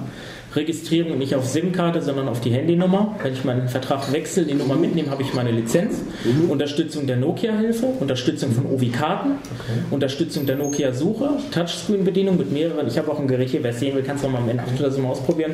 Verschiedene Touch-Belegungen. Ähm, demnächst wird jetzt durch den Nokia Screenreader, äh, der ja ein kostenloses Produkt ist, wahrscheinlich auch noch mehr zugänglich in Symbian. Das war schon ein galanter Schachzug von Code Factory, das zu machen, mhm. ähm, dass man eventuell darauf äh, bauen kann, dass in Symbian Christian Bell äh, noch einiges mehr gehen wird. Ähm, aber da ich noch kein Bell-Handy habe und die, die Betas noch nicht angelaufen sind, kann ich noch nichts dazu sagen. Also aktuell, also wenn ich jetzt ein C500 nehme, gehen wir mal davon aus, das kann ich eigentlich zu 90% bedienen. Was ich nicht bedienen kann, der Ovi Store, gut, ich sage bei Symbian kann ich die Apps auch noch aus dem Netz holen und kann sie drauf spielen und manuell installieren. Ähm, und ansonsten vielleicht noch Nokia Music oder solche Geschichten, die nicht gehen. Und ein paar Bereiche in der Navigation. Ansonsten geht alles inklusive des Nokia Hilfe Handbuchs. Ja, dann. Das war's. Bedanke mich erstmal. Dass es falsch überkommt. Es ist durchaus hier ähm, schon öfter vorgekommen, dass es ein bisschen lebhafte Diskussionen gab. Okay. Hier nimmt noch einen, einen Klaus Knopper, also das ist durchaus, ja. ist auch nicht, nicht negativ zu werten. Ich denke mal, das ist einfach. Überhaupt ähm, nicht, das sind Impulse und die sind wichtig, da hat jeder einen anderen also, Standpunkt. Nicht, dass das jetzt in sind doof, wollen alle nee, nee. rumhacken. So ist es sicherlich nicht gemeint. Ne? Also, ich habe ein dickes Fell, da kann man nicht viel sagen. Gut, dann würde ich sagen, machen wir kurz Pause bis halb elf, dass die Leute nochmal ihre Zimmer sich normale auslassen können. Tja, vielleicht hat das so wirklich ein bisschen den Eindruck, dass ich ein Apple-Gegner bin oder Apple-Hasser, aber dem ist eigentlich nicht so. Ich finde Apple-Produkte an sich schon ganz gut, aber die Philosophie, die dahinter steckt, die gefällt mir gar nicht. Aber gut, wie auch immer, wir kommen jetzt mal zu dem Thema mobile Betriebssysteme. Ich hatte es, glaube ich, in dem Vortrag schon gesagt. Die Optimallösung wäre eigentlich ein Nokia C500 und ein iPod Touch. Da hat man alles in einem. Mit dem iPod Touch kann man zu Hause dann in Anführungsstrichen daddeln. Und unterwegs habe ich dann das Handy. Das finde ich ist so die Ideallösung. Welche Lösung gibt es noch neben Android? Keine. Denn Windows Phone 7 ist auch die Mango-Version, das ist 7.5, nicht zugänglich. Warum das so ist, weiß ich nicht. Äh, in Gesprächen mit Code Factory hat Microsoft erklärt, man will Accessibility ganz hoch stellen und eigentlich tun sie das ja. Wenn man sich Windows 7 anguckt, ist ja die Vollflächenvergrößerung auch ein wesentlicher Bestandteil und warum nicht das Ganze mobil? Nun gut, vielleicht ist es auch so, dass Microsoft sich gar nicht mehr so wirklich mit Windows Phone 7 auseinandersetzt, weil es ja Windows 8 geben wird. Und Windows 8 hat auch ganz interessante Ansätze, denn man will ja Die ARM-Architektur, wie man es von den Mobilprozessoren her kennt, im Vergleich zur etwas betagten x86-Architektur. Und Microsoft will das gerne miteinander verschmelzen. Das heißt, was halt passieren soll, ist, dass man mit Windows 8 dann das Ganze am PC benutzen kann und eben die Oberfläche auch auf einem Tablet hat oder auch auf einem Smartphone und dann eben die Windows-Anwendungen dort laufen lassen kann, die man von zu Hause aus kennt. Und das ist natürlich ein ganz interessanter Schritt, weil derzeit ist es ja so, wenn ich ein Smartphone habe, brauche ich entsprechende Anwendungen. Egal ob Apple oder Android oder sonst was. Selbst beim Mac ist es ja so, dass ich die iPhone-Anwendungen nicht auf dem Mac laufen lassen kann. Und das soll mit Windows 8 anders werden. Wie sie sich das Ganze in der Durchsetzung vorstellen, weiß ich nicht, weil ja doch die Architekturen sehr unterschiedlich sind oder ob man dann wirklich da den Weg geht, dass man sagt, gut, die Hersteller bringen halt zwei Versionen und wenn man eine kauft, hat man beide oder so. Das wird man sehen. Was eventuell dann interessant sein kann, ist, dass die Accessibility-Schnittstellen, die wir jetzt bereits unter Windows kennen, vielleicht auch unter Windows 8 dann haben und dann eben auch für Mobilgeräte. Und inwieweit das halt äh, so sein wird, denke ich, wird man sehen, wenn die ersten Windows 8 Systeme auf den Markt kommen. Die Beta gibt es ja, aber es gibt eben die Tablets noch nicht, aber das wird kommen und dann muss man mal sehen, wie das Ganze letztendlich in der Praxis ist. Von der Oberfläche sieht das Ganze sehr interessant aus. Bei Windows 8 hat man sozusagen einen Bildschirm voller Kacheln und die Kacheln sind eben die Eintrittstore der Anwendung. Das heißt, ich habe beispielsweise eine Kachel für mein Mailprogramm und sehe in der Vorschau dann auf dem Display, da und da habe ich hier und hier eine Nachricht und äh, von dem und dem. Und wenn ich dann eben dort anklicke, geht eben mein Mailprogramm auf und ich kann so damit arbeiten. Das ist eigentlich auch nicht neu. Bei Symbian haben wir das jetzt auch schon und das kann man auch blind bedienen, indem man dann beispielsweise bei einem Symbian 3 Gerät oder ANA Gerät mit den Pfeiltasten über den Startbildschirm geht. Das gab es auch schon bei der 5th Edition N97 oder so, wo ich dann auch diese Anwendung auf dem Home Screen platzieren kann und dann eben entsprechend entsprechend aktivieren kann. Und das ist bei Windows 8 eben Standard. Bei der Desktop-Version für den PC, also die x86-Version, kann man das wohl auch abschalten aber ich habe mich mit der Beta noch nicht auseinandergesetzt. Das sind nur selbst jetzt Informationen, die ich jetzt aus YouTube-Videos entnommen habe. Da kann man einiges sehen, was das Ganze können soll. Und bei Windows Phone 7 hat man das ja schon und da will Microsoft in die Richtung weiterentwickeln. Und das ist für den Anwender auch sehr intuitiv, wenn er eben das sieht, was er will und das anklicken kann. Da muss man auch mal wegdenken von dieser blinden und sehbehinderten Frage, weil letztendlich ist ja nicht wichtig, was die Blinden wollen, sondern das, was sich in der sehenden Welt durchsetzt. Und so war es schon immer, das darf man auch nicht vernachlässigen, dass eigentlich das angepasst wird, was sich durchsetzt. Betriebssysteme wie Migo oder wie Bada, die sich nicht durchsetzen, da hat auch niemand Interesse daran, das Ganze barriere barrierefrei zu machen, weil einfach der Aufwand vielleicht doch ziemlich groß ist. Die Frage, die übrigens in der Diskussion ja auch schon kam, warum die Hersteller das Ganze nicht von vornherein machen, das ist auch eine Frage, die ich mir auch stelle, zumal es ja den Bedarf gibt und Apple das ja nun auch schon vormacht. Aber ich denke, das liegt auch immer daran, ich habe es ja auch gesagt, wenn man 17 oder 30 oder sonst wie viele Millionen Geräte verkauft, wie viel Nutzer erreiche ich dann mehr? Und das ist eben beim globalen Denken das einzig äh, Elementare, was man sich überlegt. Hat es einen Sinn? Erhöht es meinen Absatz? Wenn ja, mache ich es. Wenn nein, lasse ich es bleiben. Und das ist ja auch das Problem letztendlich bei den Bildschirmleserherstellern, wenn die alle abwandern, weil es eben Projekte gibt, die es umsonst machen oder kostenlos ja, und dann ist halt die Frage, wer noch eine Hor reinsteckt. Okay, aber genug der Schwarzmalerei, so schwarz will ich es auch gar nicht malen. Gucken wir doch einfach mal nach vorne und schauen uns mal an, was Android alles kann. Am Beispiel des Motorola DeFi Plus, was Sie auch schon im Vortrag gehört haben. Wie bereits erwähnt, kommt Mobile Accessibility mit der Vocalizer-Stimme von Nuance. Das ist die Anna in der Kompaktversion. Man kann allerdings auch eine Systemstimme verwenden. Talkback und Spiel kommen ja ohne Sprachausgabe. Wenn man sich da nicht mit der Pico zufrieden gibt, muss man dann eben die S-Vox Classic kaufen. Ich habe die nicht vorgeführt. Das hatte auch einen ganz bestimmten Grund. Im Moment hat die das Problem, dass sie einfach abstürzt. Also sie ist dann nach ein paar Minuten weg. Ich kann das ja hier mal zwar klanglich demonstrieren, will das aber nicht zu lange machen. Nachher ist sie wieder weg und dann muss ich neu starten. Nur, dass Sie mal einen Klangeindruck bekommen. Ich gehe da ganz einfach auf die Einstellung. Wenn das Handy da ist, ist es wie bei allen mobilen Geräten, bis so alle Dienste geladen sind, dauert das so seine Zeit und das ist bei Android nicht anders als bei anderen. Und das ist ja auch beim iPhone so, wenn man viel Software drauf hat, dann braucht es halt, bis es da ist. So, dann wollen wir doch mal gucken. Einstellungen 10 von 10. Da gehen wir mal rein. Zwei neue Nachrichten. Tontruft, Vibrations, Vibrations, erweitert. Drei neue Nachrichten. Texteingabe, Ansage, das, was er dazwischen sagt, das ist eben die Systeminformation, die kann man noch abschalten. Ich habe sie angeschaltet. So, dann benutzen wir die. Wenn ich das aktiviere, schaltet er um. Tonlage. 5. Systemstimme benutzen. Interpunktionsstärke. Einige Großbuchstaben angeben. Phonetisch Buchstaben, Listennummerierung, Phonet, Großbuchstaben, Systemstimme benutzen. Sicherheitshalber schalte ich das hier aus. Im Gegensatz zur Systemstimme lässt sich der Vocalizer nur mit Mobile Accessibility benutzen und nicht mit anderen Anwendungen. Die Eloquenz, das wurde ich auch gefragt, wird es sicherlich nie geben, weil ähm, Nuance sicherlich in die Richtung gar nicht weiterentwickelt und weil der Markt das auch nicht will. Es gibt zwar Blinde, die jahrelang damit arbeiten, aber das ist die Minderheit, das darf man wieder nicht vergessen. Von daher entwickelt man da lieber an den Kompaktstimmen. Man sieht es ja auch bei allen anderen Geräten, Olympus DM5 und andere, die mit Nuance-Stimmen arbeiten oder auch dem iPhone. Auch da gibt es nur diese Kompaktstimmen noch. Wahrscheinlich, weil man die Eloquenz gar nicht erst in diese Welten portiert. Gucken wir uns doch hier mal an. Das äh, Hauptmenü. Telefonie ist die erste Funktion. Telefon 1 von 10. Wenn ich das doppelt klicke. Telefon, Liste. Verpasst Martin Pfaff, 21. Opt ausgehend Julia Katte, verpasst Julia Katte, ausgehend 3003. Ne, hier sind die Anrufliste, wenn ich hochgehe. Nummer anrufen. Nummer anrufen. Kontakt anrufen. Kontakt anrufen.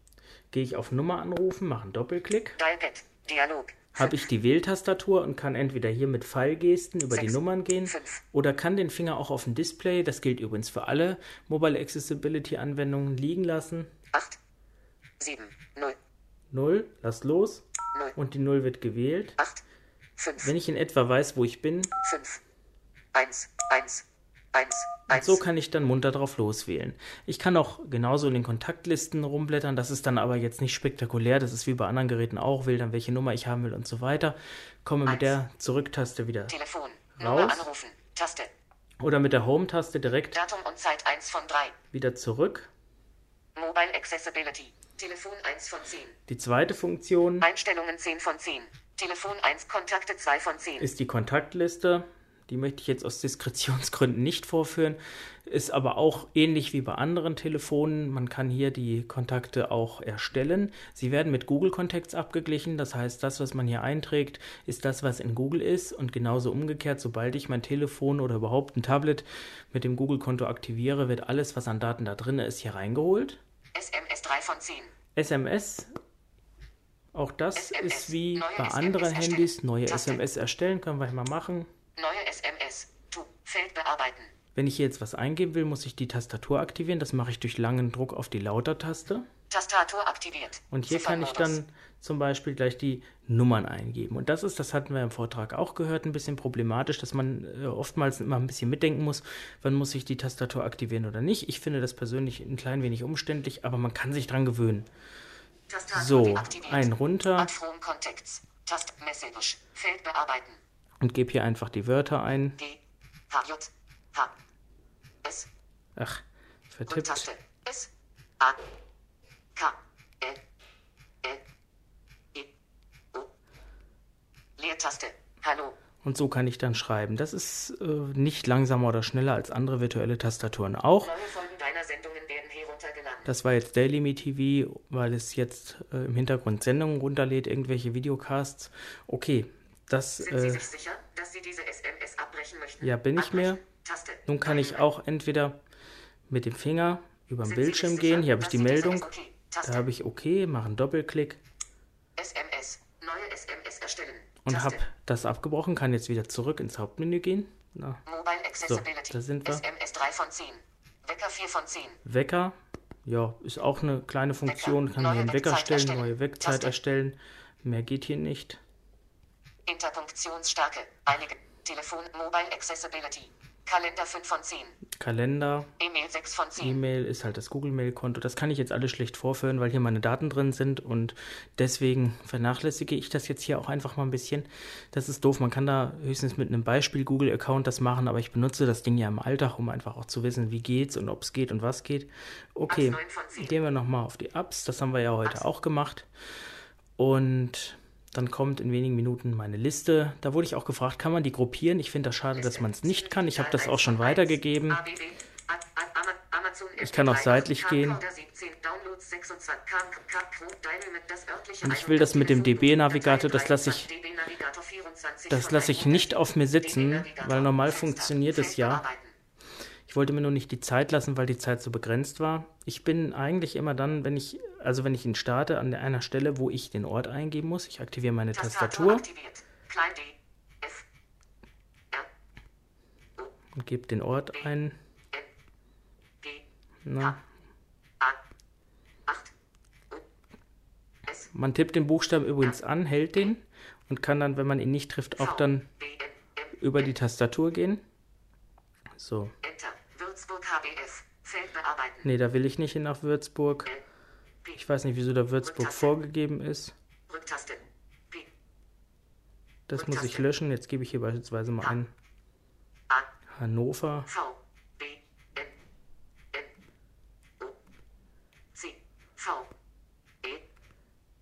So, drückt die Eingabetaste. So, dann kann ich mit den Pfeiltasten gucken. 13.05 Uhr. Ach, hier habe ich irgendeinen Mist eingegeben. Mal gucken. Da kann ich dann nochmal Enter drücken. Ja, hier fehlt das R. Das ist wohl irgendwie nach vorne gerutscht. Das mache ich ins Ende. Kann zurückgehen. Ja, da ist irgendwie ein P. Das können wir löschen. So. Hannover HBF. 1 von 1. Genau, da kann ich dann Enter drücken. So. 13.05. 13.05 suchen. Und jetzt sollte das auch gehen. Einen Moment bitte. 0 Byte. Zurück. Zu DB Navigator. Und nun klappt's auch. Frühere, frühere Verbindungen. 1452, 1732, 2x. Oder die nächste. 1452, 1756, 1x. Gucken wir uns die mal an. RE Enter. Enter. RE15 1 von 1. RE15014, FBEH3TKL, 1 von 9. Das sind die Abkürzungen, die stehen da auch so. 1452, Frohnhausen-Lahngleis 2, 2 von 1505, Marburg-Lahngleis 5. Also es funktioniert, wenn man sich äh, vielleicht doch ein bisschen mehr Zeit nimmt und überlegt, vor allen Dingen, wenn man jeden Tag ein anderes Handy hat wie ich, kommt das schon mal vor, dass man da auch mal durcheinander kommt bei den einzelnen Systemen. Das sind eben so Sachen, wo sicherlich noch eine Menge passieren muss, aber es ist nicht so, dass es gar nicht geht. Also es hat in der Praxis auch schon funktioniert. Ich bin jetzt mal geduldig, die Zeit nehme ich mir jetzt mal. Einstellung. Abs 9 von 10 aktiviere ich das. Achso, ich bin, muss aus der Tastatur wieder raus. Sonst kann ich keinen Doppelklick machen. Ach nee, jetzt muss ich hier durchgehen.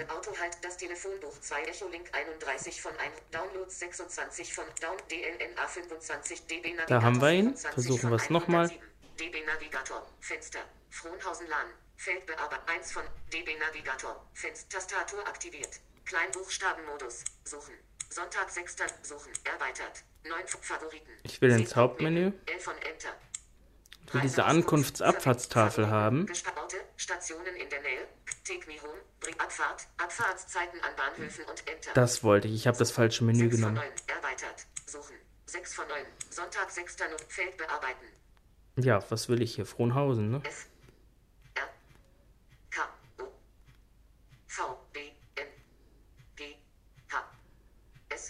Na, das war wieder falsch. Rücktaste. Mit einer Hand ist auch ein bisschen doof gerade. Aber so ist es ja in der Praxis. So, Eingabe drücken. 13 suchen. 6 von 9. Enter. Internet, Internet, DB Navigator, Fenster, Frohnhausen, Frohnhausen LAN, 1 von 17, Enter. Das möchte ich, drück Internet, Enter. Internet, einen Moment bitte, 0 Byte, zurück. Aktuelle Zuginfo 1452 plus 0 RE 15014 Gleis 2 Leiste nach Dreisa 2 von 24. Sehr schön. Enter. Nehmen wir den doch. Drücke ich mal Enter. 1 von 3. 2 von 3. Fahrtverlauf anzeigen. 3 von 3 Enter. Den möchte Internet, ich mal. Internet. Einen Moment bitte DB zurück. 2 von 25. 1 von 1. Zurück. 1, 2 von 25. Fahrtverlauf ausblenden. Ab 1352 plus 0. Frankfurt Main ab 1356 plus 0. Frankfurt Main West Gleis 4. Ab ja, da geht er los. Das ist richtig. Friedberg Hess Gleis 4. 6 von 25. Also es ist bedienbar, wenn man sich etwas Mühe gibt. Und da sind wir, wie ich das auch schon sagte, doch irgendwo ein bisschen am Anfang. Und man muss ja auch mal so sehen, dass Android im Vergleich schon am Anfang steht. Also Apple hat, als das iPhone 3GS kam, ja eine ganze Menge partizipiert von der Erfahrung, die sie die letzten Jahre mit dem Mac OS oder auch mit den Vorläufern gemacht haben, mit den alten MacBooks und, und Powerbooks. Da gab es das ja auch, wenn auch noch nicht in Deutsch, mit den G4-Prozessoren und die haben ihre Technik ja einfach sozusagen aufs iPhone portiert. Hier ist es so, dass man ganz neue Wege beschreitet. Das Android-System, trotz dass es Linux ist im Kern, ist äh, aber neu und von der ganzen Oberfläche her neu. Und äh, es war schon so, dass Google auch sehr früh dabei war und gesagt hat, naja, da kommt eine Accessibility Bridge rein und da können dann die Firmen drauf und wir wollen eigentlich auch kein Screen wieder machen, sondern wir wollen den Firmen die Möglichkeit geben. Das ist jetzt wohl in Android 4 etwas anders. Hier will man dann sozusagen hergehen und auch von Haus aus aus was unterstützen. Inwieweit das so sein wird und inwieweit das geht, das sehen wir dann mal. Nur wenn das der Fall ist, dann ist es mit Mobile Accessibility auch wieder Geschichte. Und dann ist halt die Frage, ob Firmen wie Code Factory bereit sind, in solche Techniken künftig noch zu investieren. Zum Schluss möchte ich noch ein bisschen ausführlicher auf das Thema Tablets eingehen. Ich habe das ja in dem Vortrag angerissen und viele fragen sich vielleicht, was sind Tablets eigentlich? Im Grunde genommen sind es größere Smartphones ohne Telefoniefunktion, denn ans Ohr halten kann man sie sich bei einem Kilo nicht wirklich und die Displaydiagonale von um die 30 cm ist auch nicht so wirklich hosentaschenfreundlich. Dafür passt aber wiederum ganz bequem eine Buchseite aufs Display und man kann hier bequem mit Zeitung lesen oder im Internet surfen, ohne eben durch die kleine Displayfläche eines Smartphones begrenzt zu sein. Und Apple hat mit dem iPad schon was Besonderes gemacht, denn man hat Smartphone-Technologie in so ein Tablet-PC gepackt und das haben die anderen Hersteller mit Android nachgemacht. Allerdings war Apple auch nicht der Erfinder des Tablets. Die ersten Tablets gab es bereits 2004 von HP. Es gab da zwei Bauarten, die sogenannten Slates und die sogenannten Convertibles. Andere Firmen haben dann nachgezogen. Die Slates waren dann Tablets ohne Tastatur, die Convertibles waren quasi Notebooks mit drehbarem Display. Das hat man dann verkehrt rum zugeklappt und dann hatte man eben das Tablet. Und besonders gefreut hat sich über die Tablets die Industrie, zum Beispiel Logistikunternehmen oder Lageristen oder auch Versicherungsvertreter, die dann mit dem Kunden zusammen an einem Tablet ein Formular ausfüllen konnten und der Kunde konnte das gleich unterschreiben und abschicken. Und das war schon ein berechtigter Bedarf und man hat die Tablets damals anders gebaut als heute. Die Notebook-Technologie war noch nicht so weit, deswegen haben sie für Multimedia-Anwendungen nicht wirklich getaucht und auch die Akkulaufzeit war nicht so. Die Displays waren sehr hell und die Eingabe erfolgte mit einem aktiven Stift. Das heißt, man konnte den Handballen aufs Display legen, so wie man es beim Schreiben auch macht und es ist nichts passiert, weil die Eingabe nur vom Stift akzeptiert wurde. Multitouch und so weiter gab es auch noch nicht und das kam erst später. Das eingesetzte Windows XP for Tablet PC war eine Spezialedition von Windows XP Pro, die auch nur vorinstalliert auf Tablets zu finden war. Sie gab es also auch nicht einzeln. Der Grund, man musste ja die speziellen Treiber für die individuellen äh, Touchscreens haben und die gab es eben dann immer nur von den Herstellern, somit waren diese Versionen angepasst. Seit Windows Vista, glaube ich, oder Windows 7 gibt es auf jeden Fall die Tablet-Schnittstelle integriert, auch für aktive Tablets, auch für Multitouch-Tablets, die man mit dem Finger bedienen kann. Und deswegen gibt es heute eben auch Tablets mit Windows. Und das einzige bezahlbare, was mir einfällt, ist das EEE Slate von Asus, liegt bei 1000 Euro, läuft mit dem Core i5-Prozessor, also mit guter Notebook-Technologie, was man dann eben in ein Dock reinstecken kann und hat es dann eben sozusagen mit einer Tastatur oder man nimmt es halt ohne Tastatur und hat eben ein Tablet. Das ist für Zeichner auch ganz interessant, die eben auch hier mit dem Stift eingeben können, der auch dann die Druckstärke erkennt und so weiter. Für die Industrie gibt es so Geräte auch teurer von Panasonic und so weiter, aber die sind alle auch wieder nicht so für den Heimbereich gedacht. Das Besondere an den aktuellen Tablets, sofern sie nicht mit Windows 7 laufen, das gibt es nämlich auch, auch so um die 500 Euro Preislage. Das ist dann allerdings Netbook-Technologie, wo man sich dann auch überlegen kann, sich lieber ein Netbook zu kaufen, ist, dass diese Android- und auch iOS-Geräte, also von Apple, sehr schnell einsatzbereit sind. Also man schaltet es nicht wirklich ein, sondern es ist im Standby-Betrieb ich wächst auf und es läuft los, wie damals die PDAs früher mit Windows Mobile beispielsweise, war es ja auch so. Und es gibt diese Tablets in unterschiedlichsten Bauformen. Die meisten kommen mit einer Docking Station, das heißt, ich kann sie dann irgendwo einstecken. Die Docking Station ist meist auch optional. Es gibt auch welche, die dann sogar parallel Android und Windows können. Also ich stecke sie dann in das Dock und nutze das Tablet nur noch als Display, für, also quasi wie ein Notebook oder ich äh, nutze es unterwegs und wechsle zwischen Windows 7 und Android. Also da sind der Fantasie der Hersteller keine Grenzen gesetzt. Und das Besondere an dem Tablet, was ich hier habe, ist, dass dieses EEE e Slider eine integrierte Tastatur hat. Das Ganze klappt nach oben auf. Und dann habe ich hier die Tastatur vor mir. Und das ist dann wiederum recht interessant für blinde Anwender, denn man kann hier mit den Pfeiltasten schon eine Menge tun. Als Bildschirmleser ist hier das Talkback jetzt installiert. Mobile Accessibility geht hier nicht, weil es ja ein Gerät ist, was äh, keine SIM-Karte hat und somit lässt es sich auch nicht aktivieren. Und das äh, Mobile Accessibility ist auch nur für Smartphones und nicht für Tablets, weil es eben nur für kleine Bildschirme konzipiert ist. Und ich kann hier mit den Pfeiltasten zum Beispiel YouTube starten. Bin gleich im Suchfeld. Könnte ich jetzt zum Beispiel eingeben, äh, was weiß ich, mache es mal leer. Ich gebe jetzt hier ein äh, Code Factory. Die haben nämlich auch ein Video in YouTube. Drück Enter und könnte jetzt hier mal gucken. Das ist es nicht.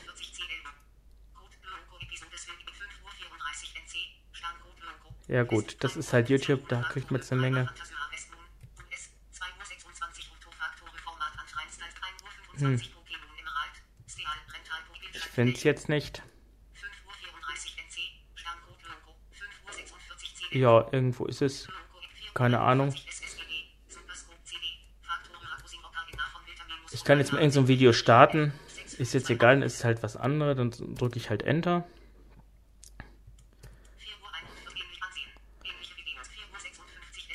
Und dann spielte das Video ab.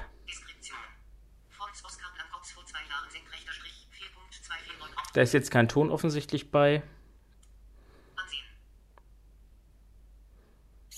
Ja, hier ist jetzt mal Ton bei und dann kann ich YouTube gucken. Okay, gehe ich mal wieder zurück und kann vielleicht mal das zeigen mit dem DB-Navigator als Vergleich noch. Das hatten wir ja vorhin auch gemacht, dass es also doch mit Tastatur etwas schneller ist. Mal gucken, jetzt muss ich den hier irgendwo finden. Ich habe ja auch sehr viele Apps drauf. Man könnte sich das auch auf den Desktop hier legen, also auf die Startseite. Das habe ich jetzt noch nicht. Dazu ist er noch zu neu. Okay.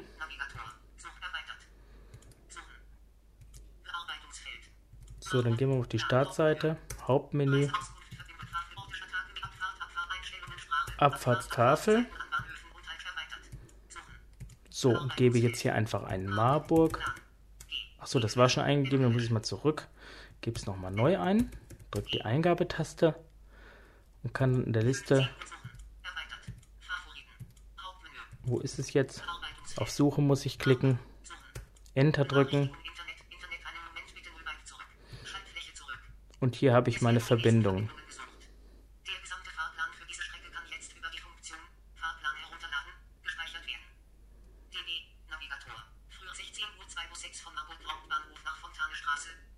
Genau, die Busverbindung zeigt er hiermit auch an. Und das hier, wie gesagt, Talkback als Bildschirmleser und die Sprache ist dann jetzt die Pico-Stimme, die eben bei Android mit dabei ist. Das ist eine einfache Version der S-Vox-Stimme, die wir vorhin gehört haben. Ja, und von daher ist zwar ein Tablet sehr sinnvoll auf eine Art, aber auf die andere Art kann man auch dann ein Smartphone mit Tastatur nehmen. Das gilt fürs iPad insbesondere auch, denn das größere Display sollte für Blinde nicht wirklich von Vorteil sein. Ich persönlich habe auch schon mit dem iPad gearbeitet und ich muss sagen, ich empfinde diese weiten Strecken auf dem Display als eher umständlich, zumal man ja auch nicht mehr mitmachen kann als mit dem iPhone. Und von daher ist ein iPhone mit Tastatur genauso sinnvoll wie ein iPad mit Tastatur. Und ein iPhone reicht, denke ich, da vollkommen aus. So, da sind wir auch schon am Ende. Vielen Dank fürs Zuhören. Ich hoffe, es hat Ihnen gefallen. Wir haben übrigens zum Thema Android auch eine Mailingliste. Die liegt bei merkst.de. Also, das heißt einfach auf www.merkst.de Mailinglisten und dort anmelden. Und das ist vielleicht für den einen oder anderen auch ganz interessant, vor allen Dingen, wenn man sich mit dem Gedanken plagt, sich ein Android-Gerät anzuschaffen. Aber ich bleibe trotzdem bei meiner Meinung und das möchte ich abschließend nochmal sagen. Wer ein Handy sucht, sollte sich doch nach wie vor mit Symbian auseinandersetzen. Das ist die vom Vergleich zu den Kosten auch effizienteste Möglichkeit. Und wer meint, dass er vielleicht doch auch in den Genuss des iPhones kommen möchte und sich vielleicht keins leisten kann, der sollte sich vielleicht dann mit einem iPod Touch anfreunden. Denn der kann das Gleiche, außer telefonieren. Und das kann er sogar auch über FaceTime und Skype. Also in diesem Sinne, bis zum nächsten Mal. Bis zum nächsten Mal bei Stefans Welt.